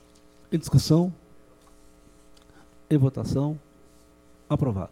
43 e 44 são recursos ordinários da Prefeitura de Cruzeiro. São termos aditivos, a dispensa de licitação, contrato e termos aditivos. O ajuste emergencial para prestação de serviços de coleta e transporte de resíduos sólidos, domésticos e comerciais. O que se verificou na sentença, na decisão recorrida, é a falta de planejamento e uma situação excepcional não caracterizada e que não se altera também a nível de recurso. Portanto, eu conheço e nego provimento. Votação conhecida. Item 45, uma ação de rescisão do nosso Ministério Público, Ministério Público de Contas, em matéria de aposentadoria concedida pelo Instituto de Previdência Municipal de Populina no exercício 2018. A ação se baseia no inciso 1 do artigo 76 e indica claramente quais seriam os dispositivos legais eventualmente transgredidos. Portanto, eu conheço em preliminar. Conhecido. E no mérito, cabe destaque a fundamento medular da sentença rescindenda, que conduziu ao juízo de irregularidade do ato de aposentadoria. O tempo de serviço do segurado trabalhador rural anterior à data de início da vigência desta lei será computado independentemente do recolhimento das contribuições a ele correspondentes, exceto para efeito de carência, conforme dispuser o regulamento alinhado a este comando normativo e seguindo a orientação do STJ, Tribunal Regional Federal da Terceira Região, no âmbito do recurso da apelação civil 38911, ratificou a sentença que reconheceu o tempo de serviço rural do interessado, exerci exercido no período entre 1 de maio de 77 e 2 de maio de 88, anterior à vigência da reportada lei ocorrido em 24 de julho de 91, a despeito da ausência de recolhimento de indenização ou contribuições. Eu encurto razões, portanto, para, tendo conhecido da ação, negar-lhe procedência. Em discussão, votação aprovado. Contas do prefeito Ribeirão Pires, para as quais é solicitado reexame. As falhas que ensejaram a emissão desequilíbrio financeiro e falta de pagamento de parte dos encargos sociais incidentes no período. A instrução é desfavorável. Inserido na ordem do dia de 21 de setembro de 22, houve sustentação oral, reforço de argumentação, no sentido de que o recorrente tinha herdado situação fiscal bastante desfavorável e outras considerações. Eu conheço é, e nego o provimento. Discussão da votação, conhecido, votação aprovada. Pedido de reexame das contas do prefeito de São Sebastião de 2019. A TJ Jurídica Economia pelo provimento, mas pelo desprovimento se manifestam a jurídica, a chefia e o Ministério Público. A postergação de encargos sociais associada ao exorbitante pagamento de horas extras, inadimplemência de requisitórios de baixa monta, ineficiente recuperação dos créditos da dívida ativa, baixos resultados de IGM, especialmente educação e saúde, motivaram a primeira Câmara a emissão de parecer desfavorável. Questões que não restam suplantadas pelos argumentos do recurso, conforme relatório e voto que antecipei aos senhores conselheiros, portanto, conhece e nego provimento ao pedido de exame. Votação aprovada. E, finalmente, contas do prefeito Ribeirão Pires, pedido de reexame, desequilíbrio financeiro. É isso. Não, não, isso São eu já Sebastião. relatei, né? Não, já está relatado. Eu acho que eu terminei. 48, terminou. Tá bom. Tá Agradeço encerrado. e passa a palavra ao conselheiro Renato Martins Costa. Obrigado, senhor presidente. 49 embargos de declaração contra a decisão que manteve irregularidade de tomada de preço, contrato, termo aditivo, aplicando multa aos responsáveis. Matéria da Prefeitura de Barueri. São embargantes o senhor prefeito e o ex-secretário municipal. Eu conheço dos recursos. Eles que votação conhecido. É, na verdade, não foi apreciado o pedido de cancelamento da multa quando da decisão hora embargada. A matéria é de 2009 Houve exclusão de irregularidades, embora uh, o recurso não tenha sido provido. Eu entendo passíveis de acolhimento os embargos para cancelamento das multas. É como aprovado. Em conjunto, para alegria deste plenário, 50 a 52 são embargos de declaração. Nos 50, da Associação Primeiras Letras, quanto à prestação de contas de recursos repassados em 2013 pela Prefeitura de São Sebastião. O 51 da Associação Beneficente de Assistência Social Hospitalar Pró Saúde, de recursos repassados em 2011 pela Prefeitura de Arujá. E o 52 da Santa Casa de Misericórdia de Suzano, em relação à prestação de contas de recursos repassados em 2015 pela prefeitura daquele município. Uh, os embargos têm caráter exclusivamente infringente e os meus votos conhecem, porém rejeitam. Em discussão, votação, aprovado. O 53, uh, recurso ordinário contra a decisão que julgou irregulares as contas da Câmara Municipal de São Sebastião 2017. Ex-presidente é o recorrente e a instrução foi do MPC, que propõe o não provimento. Recebi memoriais devidamente considerados. Conheço dos recursos, senhor presidente. Em discussão e votação. Não tem, não tem pedido de sustentação oral? É, foi, foi, houve desistência formal, conselheiro Beraldo. Ah, desistência. Houve desistência formal. Vamos, vamos aos pontos que determinaram o julgamento desfavorável. Em relação à quantidade de servidores do quadro pessoal, verifique que o responsável esteve no mandato de presidente da Câmara em, no biênio 17 e 18, e em sua gestão houve edição da Resolução 1517, que extinguiu, a partir de 2 de 1 de 18, 60 vagas de cargo comissionado, passando de 137 para 77. A fiscalização informou ainda que o então presidente deu cumprimento voluntário à decisão liminar emitida em ação de improbidade administrativa ajuizada pelo MP estadual, que determinou a exoneração de diversos servidores. Os cargos estão descritos no voto que encaminhei a Vossas Excelências. Reitero que essa liminar foi cumprida espontaneamente, já que, inclusive, havia uma suspensão deferida no âmbito do Tribunal de Justiça em razão de agravo de instrumento interposto pelo anterior responsável pela edilidade.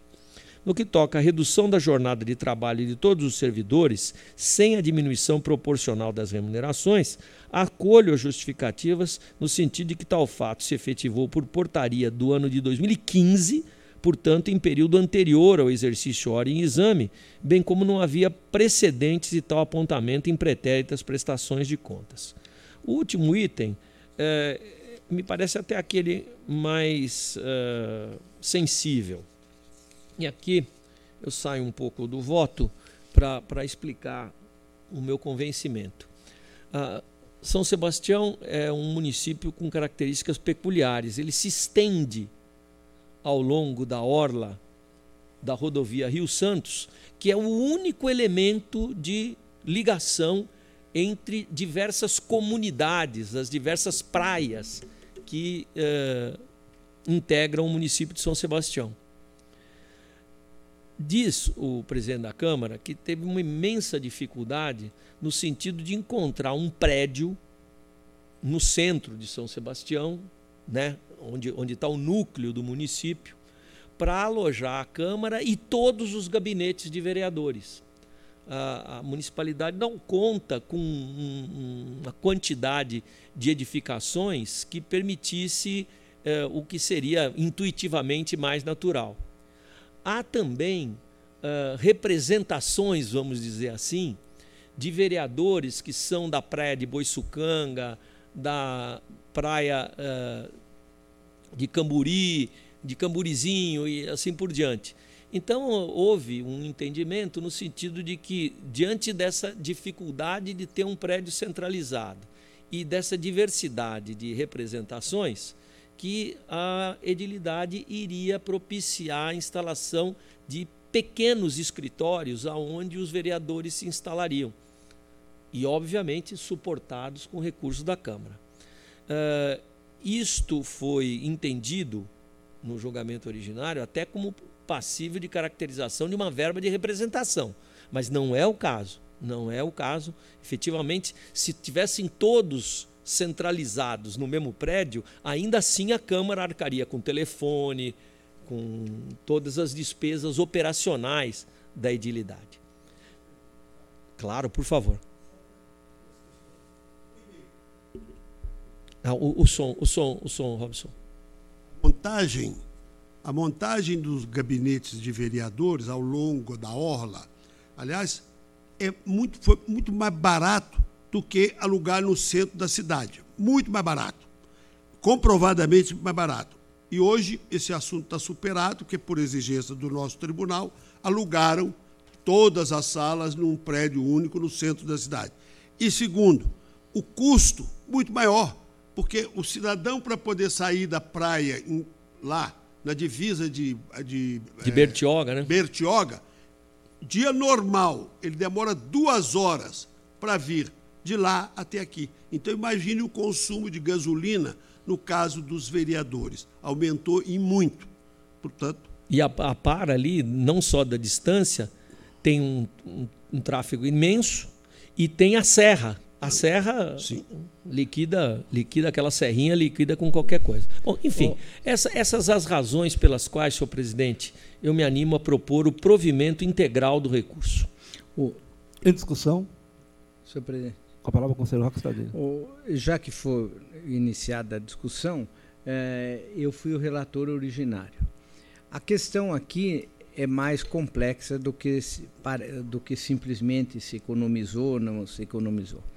Se nós permitirmos que os vereadores montem é, gabinetes nos seus lugares de votação, porque o que vai montar o, o, o vereador de Boiçucanga, ele é de Boiçucanga, ele não vai ser um vereador de um outro lugar. O que nós, uh, isso nós tivemos uma experiência, por que, que o tribunal enfrentou isso? Em Osasco. Porque cada Mas... vereador. Não, calma. Osasco não tem nenhuma característica atípica. Não, não. Osasco é dividido, ah. dividido pela Castelo Branco, é, um, é uma complicação. E os vereadores montaram, virou uma coisa é, é, distrital, exatamente com favor e aí o, o, cada pequeno cada pequeno lugar virava uma câmara. Conselheiro, conselheiro Beraldo virava uma câmara com funcionários com... com tudo. E como eles não tinham o que fazer e... é preciso dizer o seguinte o vereador ele não é executivo ele não é o cargo executivo. Hoje em dia está tá tudo conselheiro muito... Roque ao adiantar da hora não. eu só quero dizer que esse assunto está superado a Câmara já alugou tá um bom, prédio e mas tá instalou tá superado, todos os mas, naquele prédio. Está tá superado, mas o demônio está solto. Aqui. Só para... Não, conselheiro Roque. O demônio está solto por aí com esse projeto de, de, de, criar pequenas câmaras em tudo quanto é lugar. E, e a verdade é o seguinte: quando nós nos, nos revoltamos, nos opusemos a isso, eu estou lembrando que foi no caso de Osasco, porque montou-se verdadeiras 15 câmaras, cada um, cada bairro um aí, e com um custo enorme. Outra coisa, eu sei que hoje há uma confusão do que é executivo do que é legislativo. Nós sabemos que tem até Câmara Municipal, uma, uma das câmaras contra, comprou ambulância. Aí eu disse o seguinte, mas escuta aqui, ambulância para quê? Para socorrer os vereadores? Não, para socorrer o povo. Eu falei, mas não é função da Câmara fazer isso. Mas a verdade é que isto, conselheiro Robson, Vossa Excelência que conhece tão bem a atividade parlamentar, acaba virando, acaba virando um atendimento lá no escritório do vereador, que atende tudo, que faz nomeação, que pega a, a, a recomendação para isso, para aquilo. Então, eu quero dizer o seguinte: eu fui o relator original. Sim. Eu me preocupo que a gente esteja abrindo um precedente que tem gente aí de olho. Entendeu? Eu não sei se falei demais. Eu só fiquei, eu só fiquei assustado que eu não quero soltar demônio nenhum. soltar demônio. Quando eu disse demônio, conselheiro presidente, eu quis dizer essa ideia maligna. É essa. Sim. É.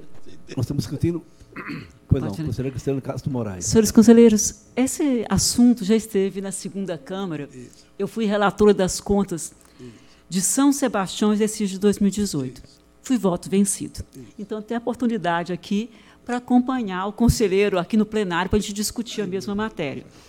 Quanto à questão de pessoal, eu ah, entendo que encontra superada. O que me preocupa mesmo, no mesmo posicionamento externado pelo conselheiro decano, são as locações descentralizadas dos gabinetes dos vereadores. Esse foi meu posicionamento vencido da segunda coluna. Esse argumento de que São Sebastião é um município descentralizado me levou a pesquisar onde estavam os gabinetes dos vereadores, os aluguéis. Eu disse, a, olhei a extensão geográfica de São Sebastião e as peculiaridades dos imóveis nos municípios e a, entendo que não autoriza a prática. As alegações de que a descentralização permitia a representatividade nos diversos bairros de São Sebastião e o menor volume de deslocamento, acatados para reverter a irregularidade, entendo que não se mostra plausível. Eu procurei nas contas, nos prédios de 2016 que tinha isso, dos 12 prédios locados, nove foram no centro. Só dois foram em Boiçucanga. Então, qual, não é a justificativa da extensão não é motivo para alugar prédios para, a, bem querer, a bem entender dos vereadores. Se estão todos no centro, por que, que não faria Conselheiro isso? Conselheiro Renato. Só mais... Conselheira Cristiana. Hum. Eu quero pedir vista do processo. Perfeitamente. Adiantado da hora. Regimental, continua com a palavra.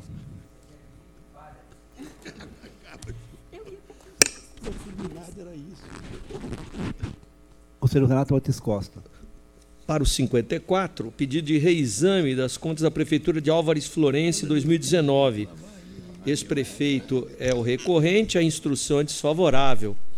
E aqui motivaram a emissão de parecer desfavorável as excessivas despesas com combustíveis e manutenção ante o pequeno porte do município, agravadas pelo fato de que 99,81% dos gastos foram feitos por meio de dispensa de licitação. Desde 2013, o tribunal está verberando Álvares Florense para não para moderar esse tipo de comportamento sem sucesso. E o prefeito vem no mesmo mandato, reeleito desde então, tem pleno conhecimento do tema. Eu nego provimento, conheço e nego provimento. Discussão votação conhecida com a votação aprovada. E o 55, reexame da, de 7 barras 2019, Prefeitura. A instrução é pelo não provimento. Eu conheço, senhor presidente. Conhecido.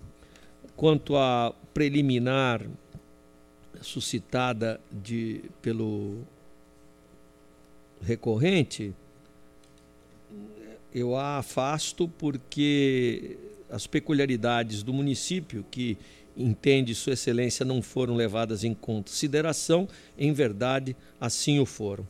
E no mérito, as razões que determinaram a irregularidade, indicadores econômico-financeiros desfavoráveis, não equilíbrio fiscal, insuficiência de pagamento de precatórios, recolhimento parcial de encargos sociais, prevaleceram a não ser quanto aos precatórios, em que o recurso foi hábil em provar, a meu juízo, o afastamento dessa irregularidade.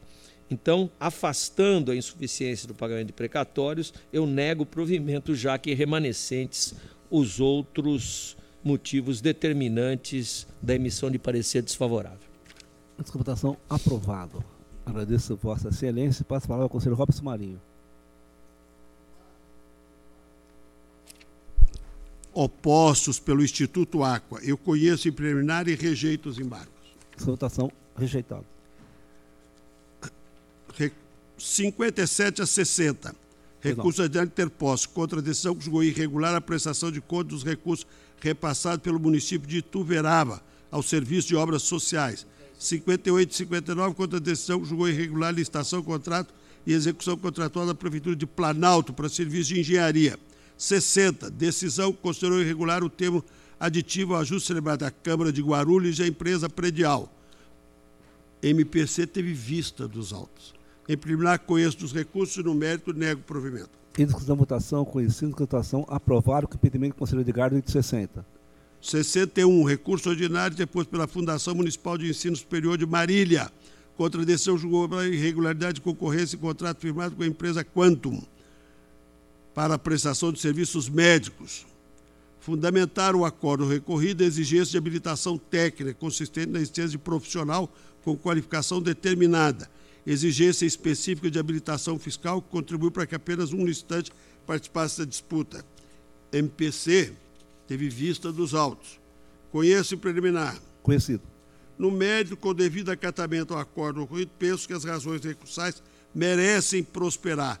Sobre o primeiro ponto, parece assistir razão ao recurso interposto quando afirma que a menção feita a quadro de pessoal contempla toda e qualquer forma de vinculação de profissionais aos quadros da empresa. Em relação ao segundo ponto, também não se pode extrair irregularidade implícita do item pertinente à exigência de habilitação fiscal, por deixar de mencionar expressamente a admissibilidade de certidão positiva com efeito negativa. A referida previsão encontra-se claramente prevista em lei nos termos do artigo 206 do Código Tributário. Nesses termos, voto pelo provimento do recurso. Exaltação conhecido como votação aprovado. 62, pedido de reexame das contas de Itaém relativa a 2019. O parecer foi desfavorável pelas opiniões de ATJ e MPC pelo desprovimento. Eu conheço em preliminar e nego o provimento no mérito. Isso que a votação conhecida, votação aprovado. De 63 a 65, atenção oral, senhor conselheiro. Eu convido a doutora Elga Araruna Ferraz de Alvarenga, que falará em nome do senhor ex-prefeito João Donizete Ferreira, de Campinas. Cumprimento a senhora defensora, passava ao seu relator. 63 a 65, pedidos de reexame das contas de Campinas, relativo ao exercício 2019. O parecer desfavorável teve como fundamento aspecto econômico-financeiros com o aumento do endividamento de curto e de longo prazo, falhas na movimentação orçamentária, incapacidade do pagamento de suas obrigações de curto prazo e novo parcelamento de seus débitos previdenciários, e pagamento insuficiente dos requisitórios de pequeno valor, com diversas falhas nos registros e divergência de contabilização dos precatórios. A TJ, MPC e SDG opinam pelo desprovimento dos recursos. É o breve relatório. Com a palavra, a ilustre defensora pelo tempo regimental. Excelentíssimo senhor conselheiro presidente, senhor conselheiro relator, senhora conselheira, demais conselheiros, boa tarde. É, primeira coisa que eu gostaria de, de salientar é que foram atendidos com folga os índices constitucionais nas contas do exercício de 19. No ensino foram aplicados 25%, na Fundeb 100%, no magistério 70,67%, pessoal 47,52% e saúde 22,98%, bem além dos 15 previstos na Constituição, num ano que foi anterior à pandemia da Covid-19. Estamos falando aqui das contas de 2019. À margem desses indicativos, Campinas apresentou resultado positivo de 0,05%, com percentual de investimento de 4,45%. O número é pouco expressivo? Pode ser, mas o fato é que em 2018, Campinas apresentou um déficit de 2,66%. Em 2017, esse déficit ainda era bem maior, era de 6,16%. E em 2020, cujas contas foram aprovadas em primeira instância, houve um superávit de 12,85%, com percentual de investimento de 5,17%. Ou seja, o ano de 2019, exercício de 2019, Selitas, foi uma etapa necessária e intermediária entre os dois exercícios com resultados ruins, que foram 17 e 18, e um exercício com resultados já bem melhores. Além disso, é, a gente precisa falar um pouco dos parcelamentos de débitos previdenciários. Em primeiro lugar, Campinas obteve, em 2019, certificado de regularidade previdenciária. E nas contas de 2020, esse mesmo parcelamento, acrescido do certificado de regularidade, foi suficiente à emissão de parecer favorável. Em segundo lugar, e aí acho que a parte mais importante dessa narrativa, é que no ano de 2019 foi implementado o Plano de Sustentabilidade Previdenciária e a reforma da Previdência no município. Dois pontos que esse egrégio tribunal, por muitas vezes, recomendou que fosse feito. Como resultado dessas medidas, houve uma significativa queda no déficit autuarial entre os anos de 2019 e de 2020. O déficit o déficit caiu de 28 milhões em 2019 para 10 milhões em 2020. Ah, o resultado apareceu só em 2020. Ok, mas os atos, a providência, o saneamento aconteceu em 2019. E isso não é pouca coisa. Merece reconhecimento por essa corte. Com relação ao índice de liquidez imediata, em 2019, nós tivemos 0,34%. Em 2018, esse número era 0,27, era menor. Em 2020, esse número passou para 0,57. Ou seja, a tese de que o município poderia não atender os compromissos a curto prazo não se mostrou verdadeira. Tanto o município atendeu os compromissos a curto prazo, como esse índice mais do que dobrou no exercício seguinte mesmo 2020 sendo um ano marcado pelo ineditismo da crise Covid-19. Com relação ao aumento da dívida a longo prazo, o percentual aqui é de 24,25%. Em 2020, esse percentual caiu para 11,82%. Por que eu me refiro tanto a 2020? Porque 2019 foi o ano em que o município justamente saiu da condição completamente desfavorável que ele vinha vindo em 2017, 2018 e virou chavinha. Os números melhoraram, todos eles. E esses números melhoraram consistentemente, a ponto de em 2020 nós termos resultados que é, é, se mostram muito mais promissores e que levaram à emissão de um parecer favorável em primeira instância, algo que já não acontecia há bastante tempo no município de Campinas. Mesmo 24,25% de dívida a longo prazo é um patamar muito inferior ao limite de 120% da receita líquida estabelecido pela resolução número 40 do Senado Federal. Com relação à abertura de créditos complementares, excelência, suplementares, excelência, em 2019, os créditos suplementares foram abertos para suportar convênios que foram firmados pelo município e transferências de recurso. Todos esses créditos tiveram sua origem comprovada no processo. Diante do exposto, excelências, rogo pelo provimento do recurso. Obrigada. Agradeço a senhora defensora e devolvo a palavra ao seu relator. A doutora Elga sabe que eu tenho por ela profunda admiração e respeito pela qualidade técnica das suas defesas. Mas eu estou impingido por prazo. Eu tenho prazo fatal, legal, para votar os reexames 2019. Ela falou tudo aquilo verdade, de benefício feito pelo prefeito, aplicação do ensino, saúde, mas ela sabe que os precatórios não foram de curto prazo a contento é, satisfatoriamente. O cenário fiscal da prefeitura não é, não é confortável, portanto, eu nego o provimento ao recurso. Em discussão e votação, aprovado. Agradeço, Lúcia Defensora, desejo uma boa tarde e passo a palavra à senhora conselheira Cristiana de Castro Moraes. Senhor presidente, senhores conselheiros, eu inicio pelo item 67. É um recurso ordinário interposto pela senhora Elaine Álvares Silveira Rocha, ex-prefeita do município de Indiaporã, pleiteando a reforma da decisão que julgou irregulares dispensa de licitação e contrato de gestão.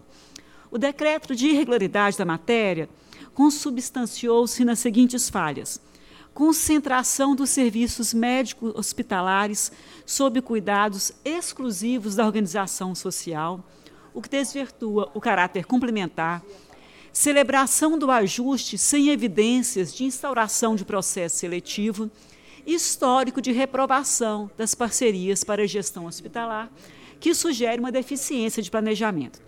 A SDG pelo não provimento. Em preliminar, o recurso está em termos dele, eu conheço.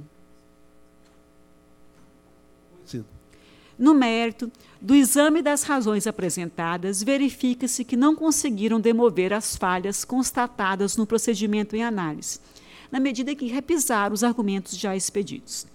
Assim, a celebração de contrato de gestão, sem que se tenha realizado prévio chamamento público para a seleção da organização social, é falha repudiada por essa casa.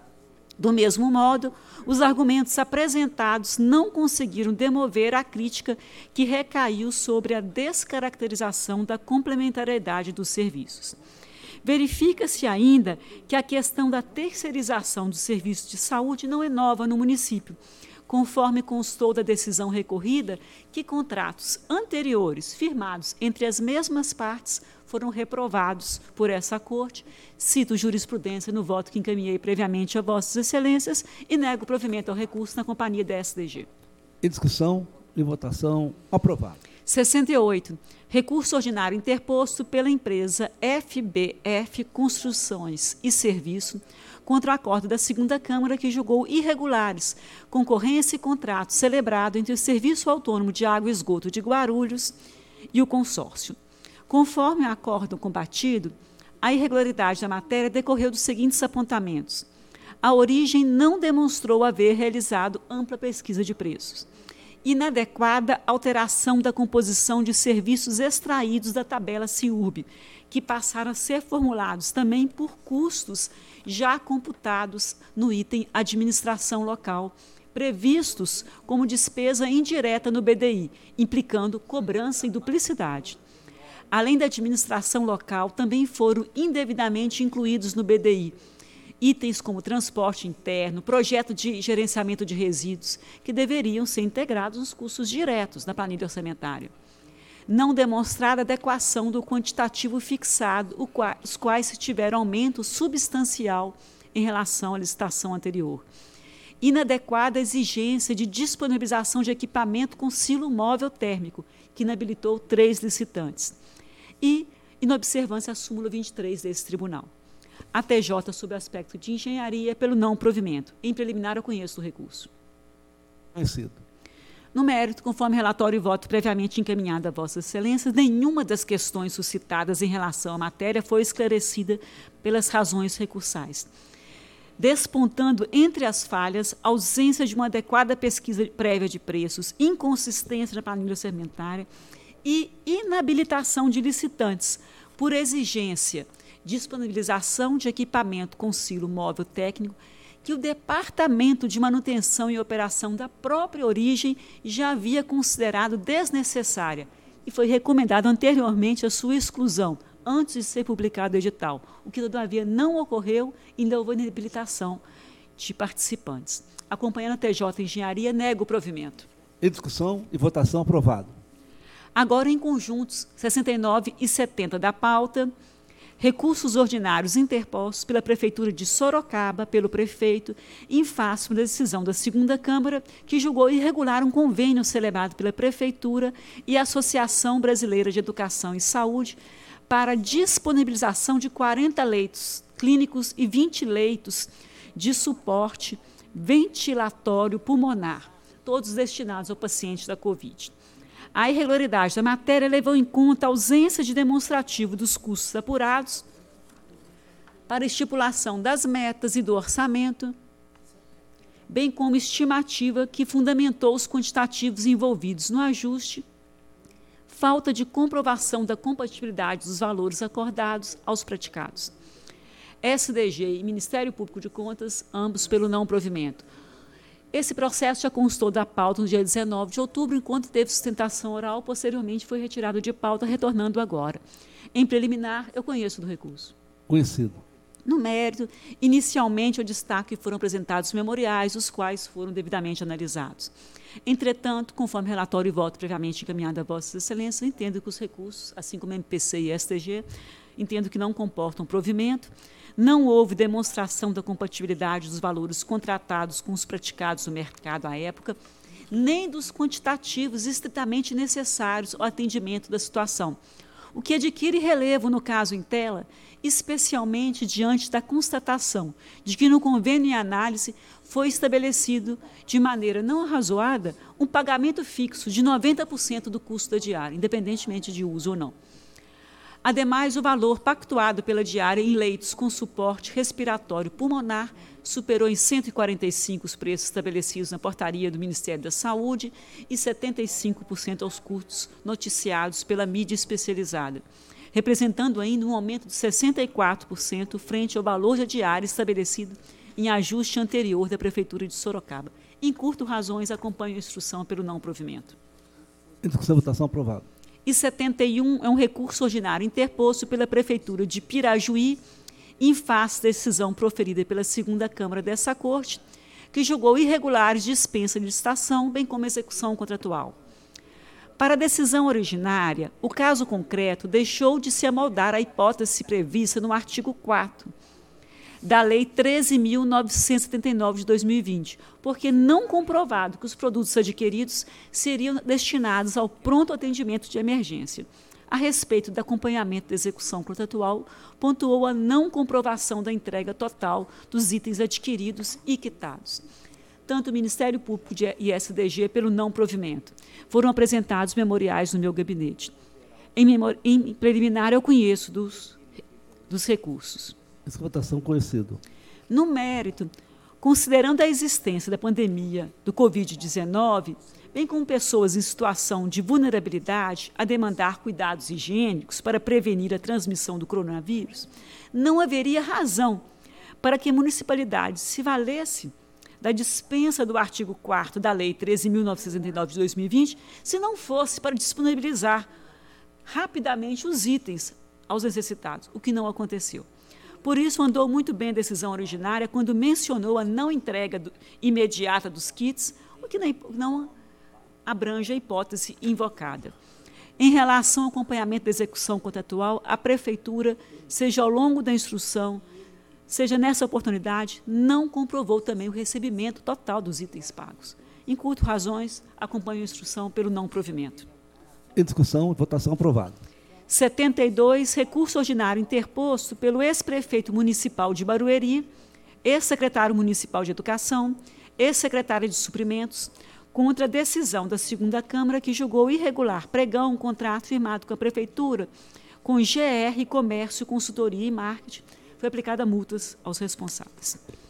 O objeto do contratado foi kit de livros paradidáticos. O juízo de irregularidade fundamentou-se na inidoneidade do orçamento estimativo, disputa somente entre duas empresas, falhas na execução contratual decorrente de explícita desvinculação da execução do contrato, potencial desperdício de kits e suposto superdimensionamento do objeto. Em preliminar, eu conheço do recurso. Descomputação conhecido no mérito não justificado os preços contratados e na execução a contratação do serviço de entrega de livros separados por escola, nível de ensino e ano não foi cumprida pela contratada, sem qualquer justificativa plausível ou forma de compensação, ocasionando prejuízo à execução contratual.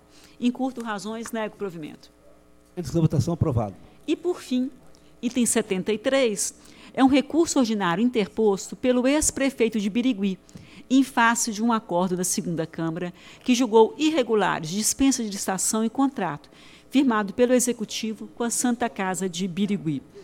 O decreto de irregularidade se baseou na falta de evidências da necessidade da contratação, já que o ajuste ampliou indevidamente serviços já previstos em convênio firmados entre as mesmas partes havendo pagamentos em duplicidade, com prejuízo ao erário, falta de termo de referência simplificado e pesquisa de preço, inobservâncias às normas aplicáveis à contratação.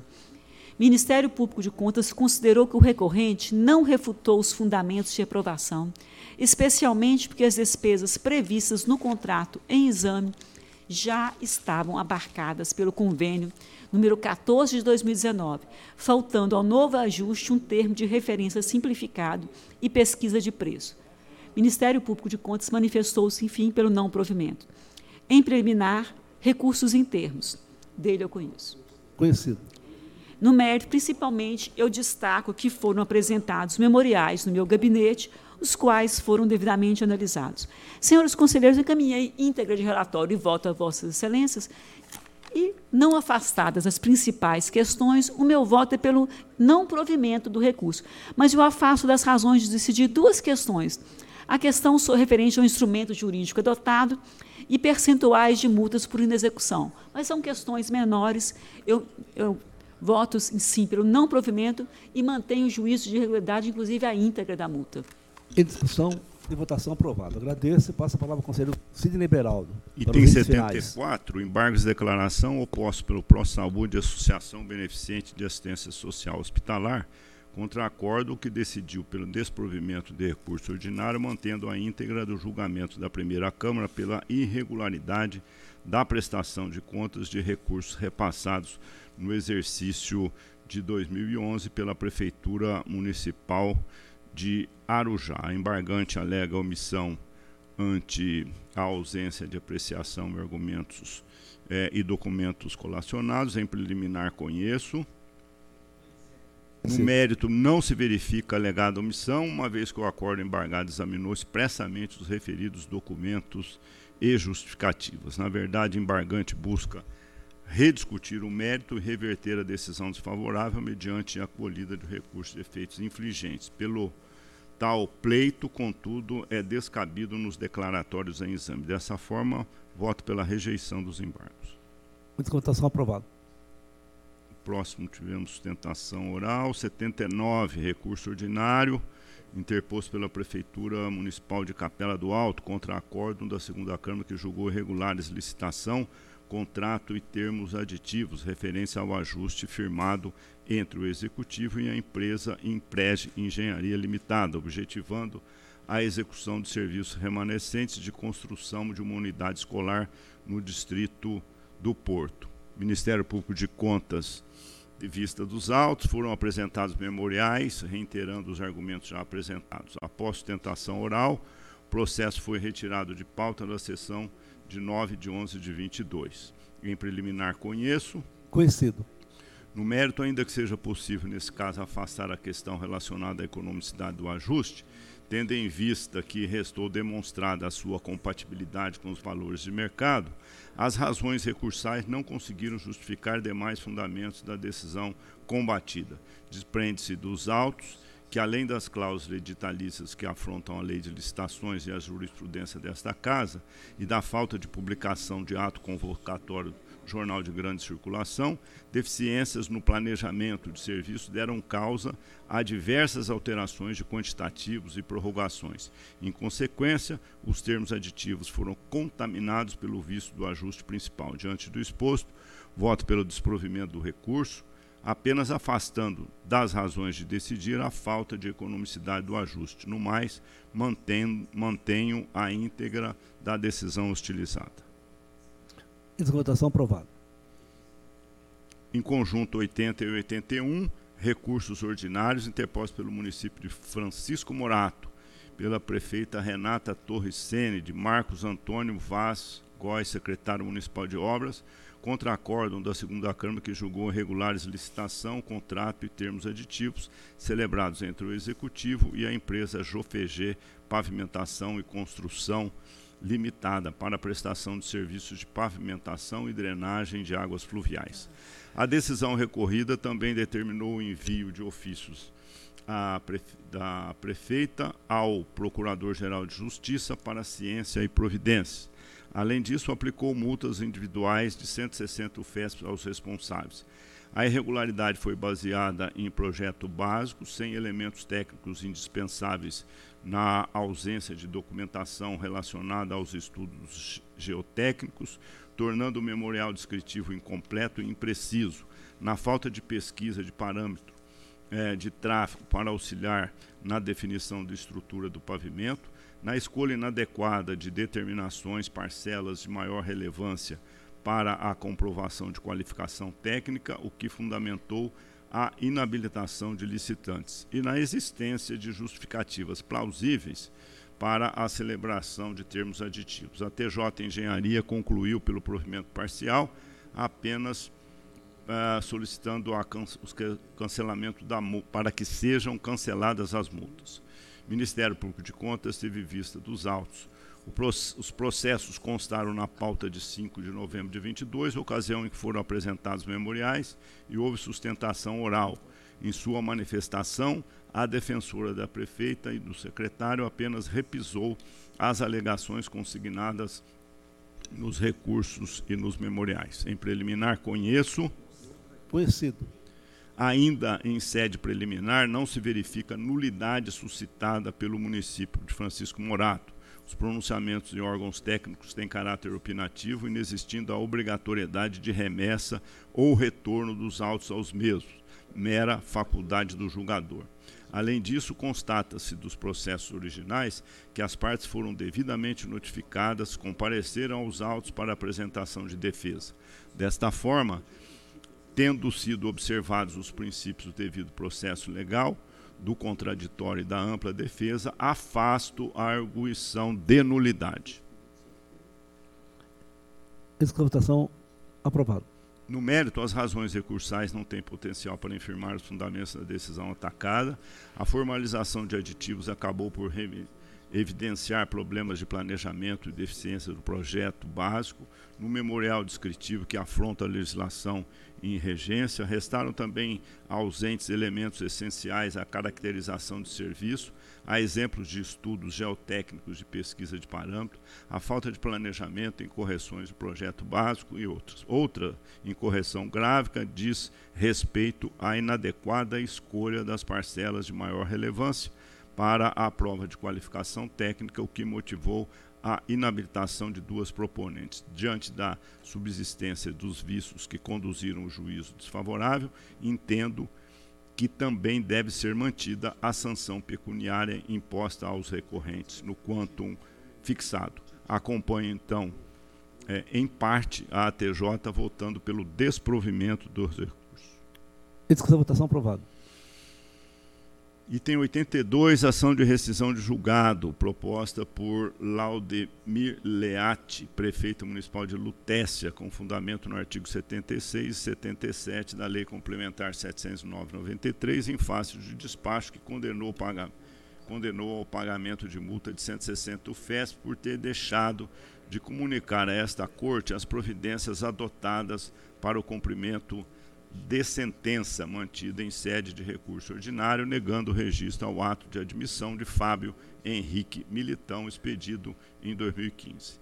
O Ministério Público de Contas teve vistas os autos na sessão de 1 de junho de 22, após leitura de meu voto, pelo não conhecimento da ação, o eminente conselheiro Edgar Camargo Rodrigues solicitou vista dos autos. Na sessão de 10 de agosto de 22, eminente revisor apresentou voto pelo conhecimento e procedência da ação, oportunidade que solicitei a retirada do processo da pauta de julgamento a fim de analisar pertinentes razões que fundamentaram a divergência. Pois bem, apesar do respeito aos argumentos em contrário, Uso manter o voto pelo não conhecimento do pedido. Todavia, cumpre-me esclarecer inicialmente que entendo ser inviável conceder a tutela de urgência pretendida pelo autor para a suspensão dos efeitos para despacho utilizado, uma vez que, nos termos do parágrafo 1, artigo 77 da Lei Complementar 709-93, o pedido de rescisão será considerado autônomo e não suspenderá a execução do julgado reincidente.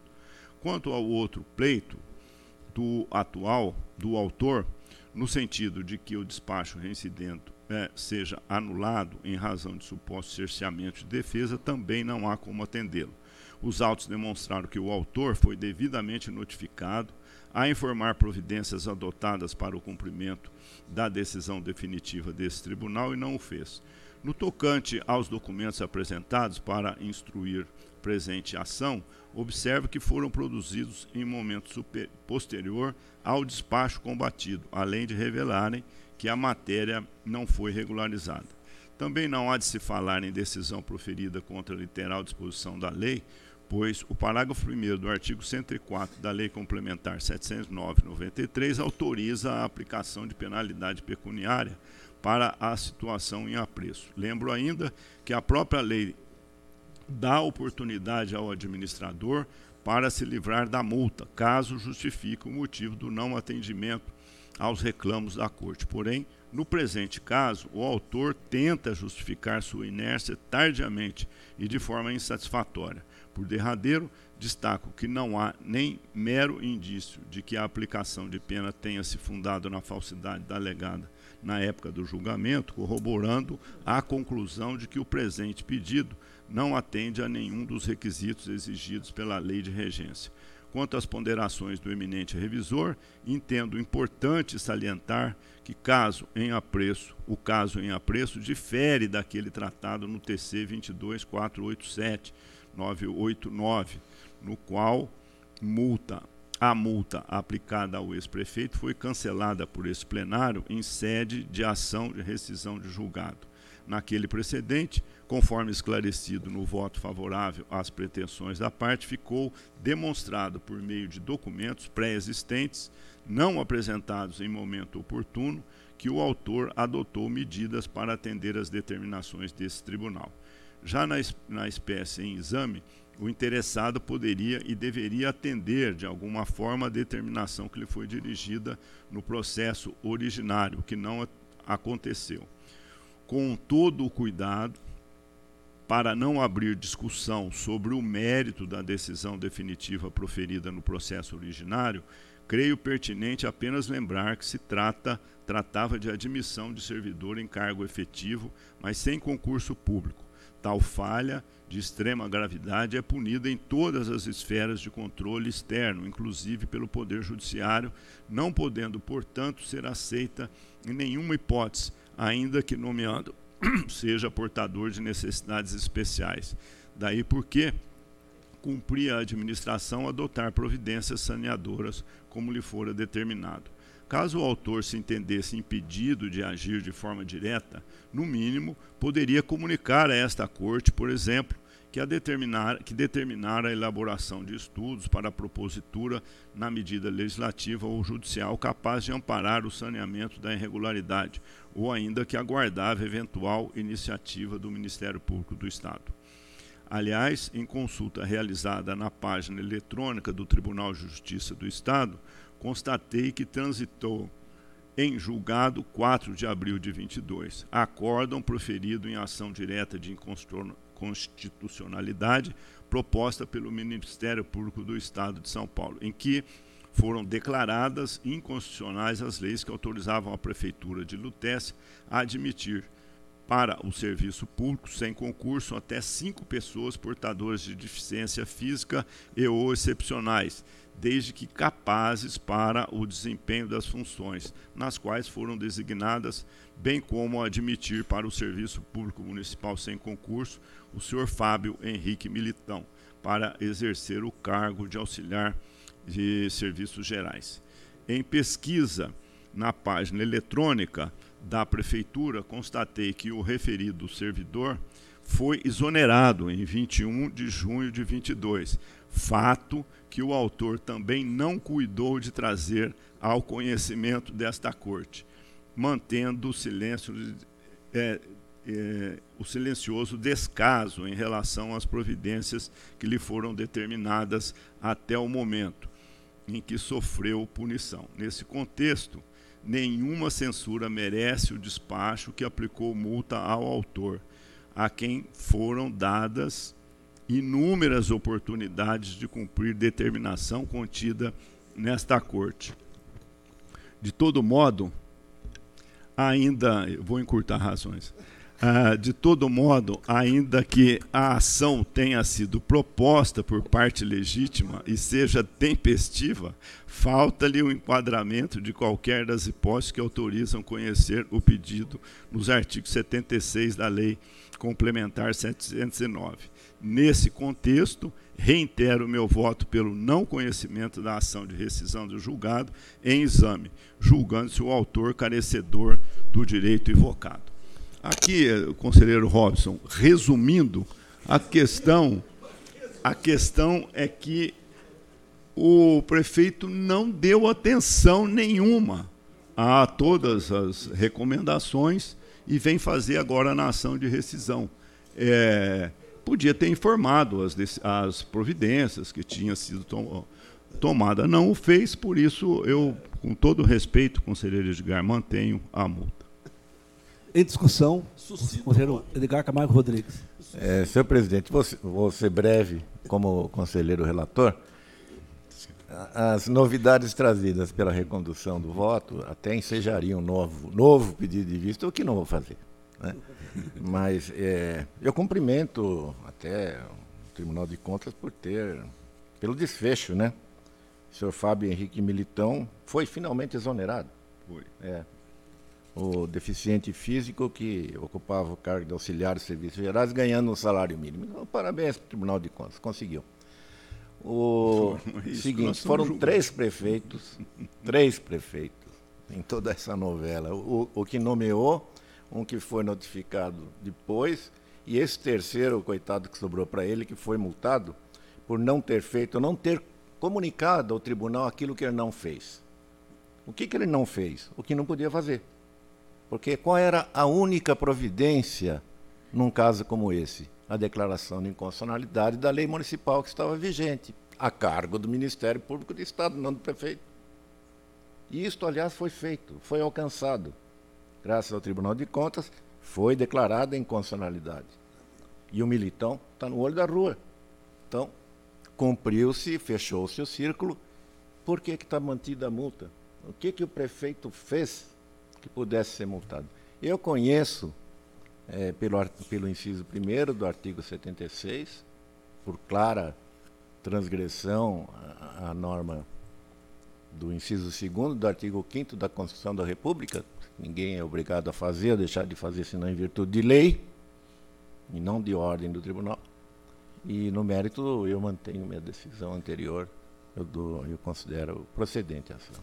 Bom, agradeço as duas posições claras aqui encerrada a, a, a, os, os, votos, a discussão, nós vamos escolher então os votos, senhores conselheiros. Como vota as duas posições, conselheiro Beraldo, que não conhece, conselheiro Edgar, que conhece. É, como vota a conselheira Cristiano Castro Moraes? Com o relator. Com o relator. Como vota o conselheiro Robson Marinho? Com o revisor. Com o revisor.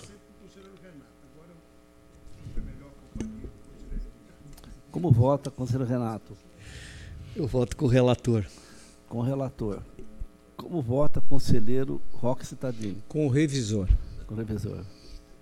Empatado sobre o gabinete da presidência, que eu, em oportunidade voltará para a sessão. Continua com a palavra, senhor conselheiro.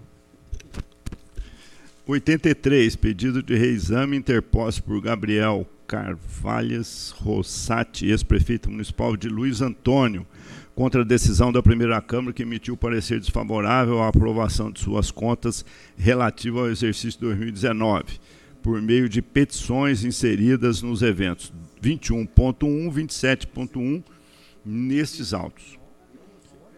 Ministério Público de Contas teve ciência do ocorrido, segundo o disposto do parágrafo único 54 da Lei Complementar Estadual 793, o recorrente poderá, a qualquer tempo e sem anuência dos demais interessados, desistir do recurso. Assim, não havendo interesse público relevante no prosseguimento da apreciação do apelo, não sendo constatada má-fé nem restrição ao poder de desistir, como os de desistir, como nos casos de repercussão geral ou de, re, de recursos é, repetitivos previstos no parágrafo único do artigo 998 do Código Civil, nada obsta à desistência do recurso. Ante o exposto, meu voto propõe que a desistência do presente recurso seja homologada para que produza seus efeitos jurídicos com o posterior arquivamento dos autos. Discussão votação aprovado. 84 e 85.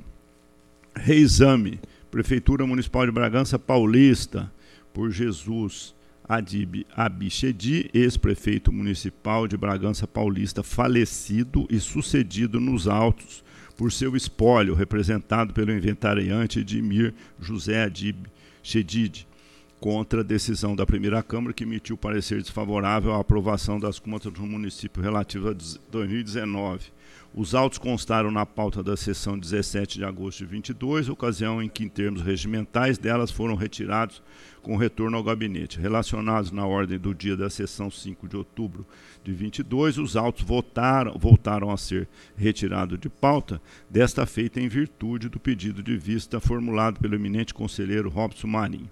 Em razão do falecimento do ex-prefeito e hora recorrente, o seu espólio representado pelo inventariante Edmir José Adib Abichedid peticionou nos autos para fins de regularizar a representação processual e requereu a juntada da procuração ortogada pelos seus advogados. Nada mais acrescido nos autos. A TJ e Ministério Público de Contas pelo desprovimento em preliminar conheço. Conhecido no mérito permanecem as falhas que impediram a aprovação, falta de fidedignidade das informações contábeis, dados apurados do setor de tesouraria, o gerenciamento irregular da dívida ativa, evidenciando fragilidades nos procedimentos adotados pela administração na movimentação de recurso público. Em síntese, não há como acolher os argumentos recorrentes que as impropriedades apontadas referem à formalidade e, por isso, não devem ensejar reprovação. As diversas inconsistências encontradas, especialmente nas áreas de contabilidade, tesouraria e dívida ativa, também prejudicaram a análise de conformidade da execução orçamentária, o que comprometeu a fidedignidade dos demonstrativos. Alegada regularização posterior, na maior parte das divergências, ou seja, somente no exercício 20 e 21, não afasta os apontamentos dos demonstrativos em exame, consoante o princípio da anualidade das contas, de aplicação compulsória no caso. Diante da ausência de circunstâncias e elementos aptos a atenuar as falhas apuradas, agrava o cenário a desfiguração das peças de planejamento, tendo em vista alterações orçamentárias que alcançaram o equivalente a 33,32% da despesa inicial fixada em patamar acima de 6,5% autorizados pela LOA. Nesses termos, acompanho as manifestações de ATJ e Ministério Público de Contas e voto pelo não provimento dos recursos. Eu acompanho o voto do senhor relator, não do tablet, tá? do relator.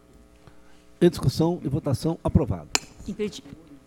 Declaro-me impedido. Impedida, conselheiro Cristiano Castro Moraes. Encerrado o do dia, eu pergunto ao senhor. Queria perguntar, pedir para a assessoria esperar um pouquinho só, por favor. Não acabou ainda, Leão. Por favor, espera um pouquinho. Uh, encerrado do dia, eu pergunto ao doutor Tiago Pelo Lima se ele já visto mais do da pauta. Não há interesse, senhor presidente. Muito obrigado. Conselheiros. Não havendo, está encerrada a sessão.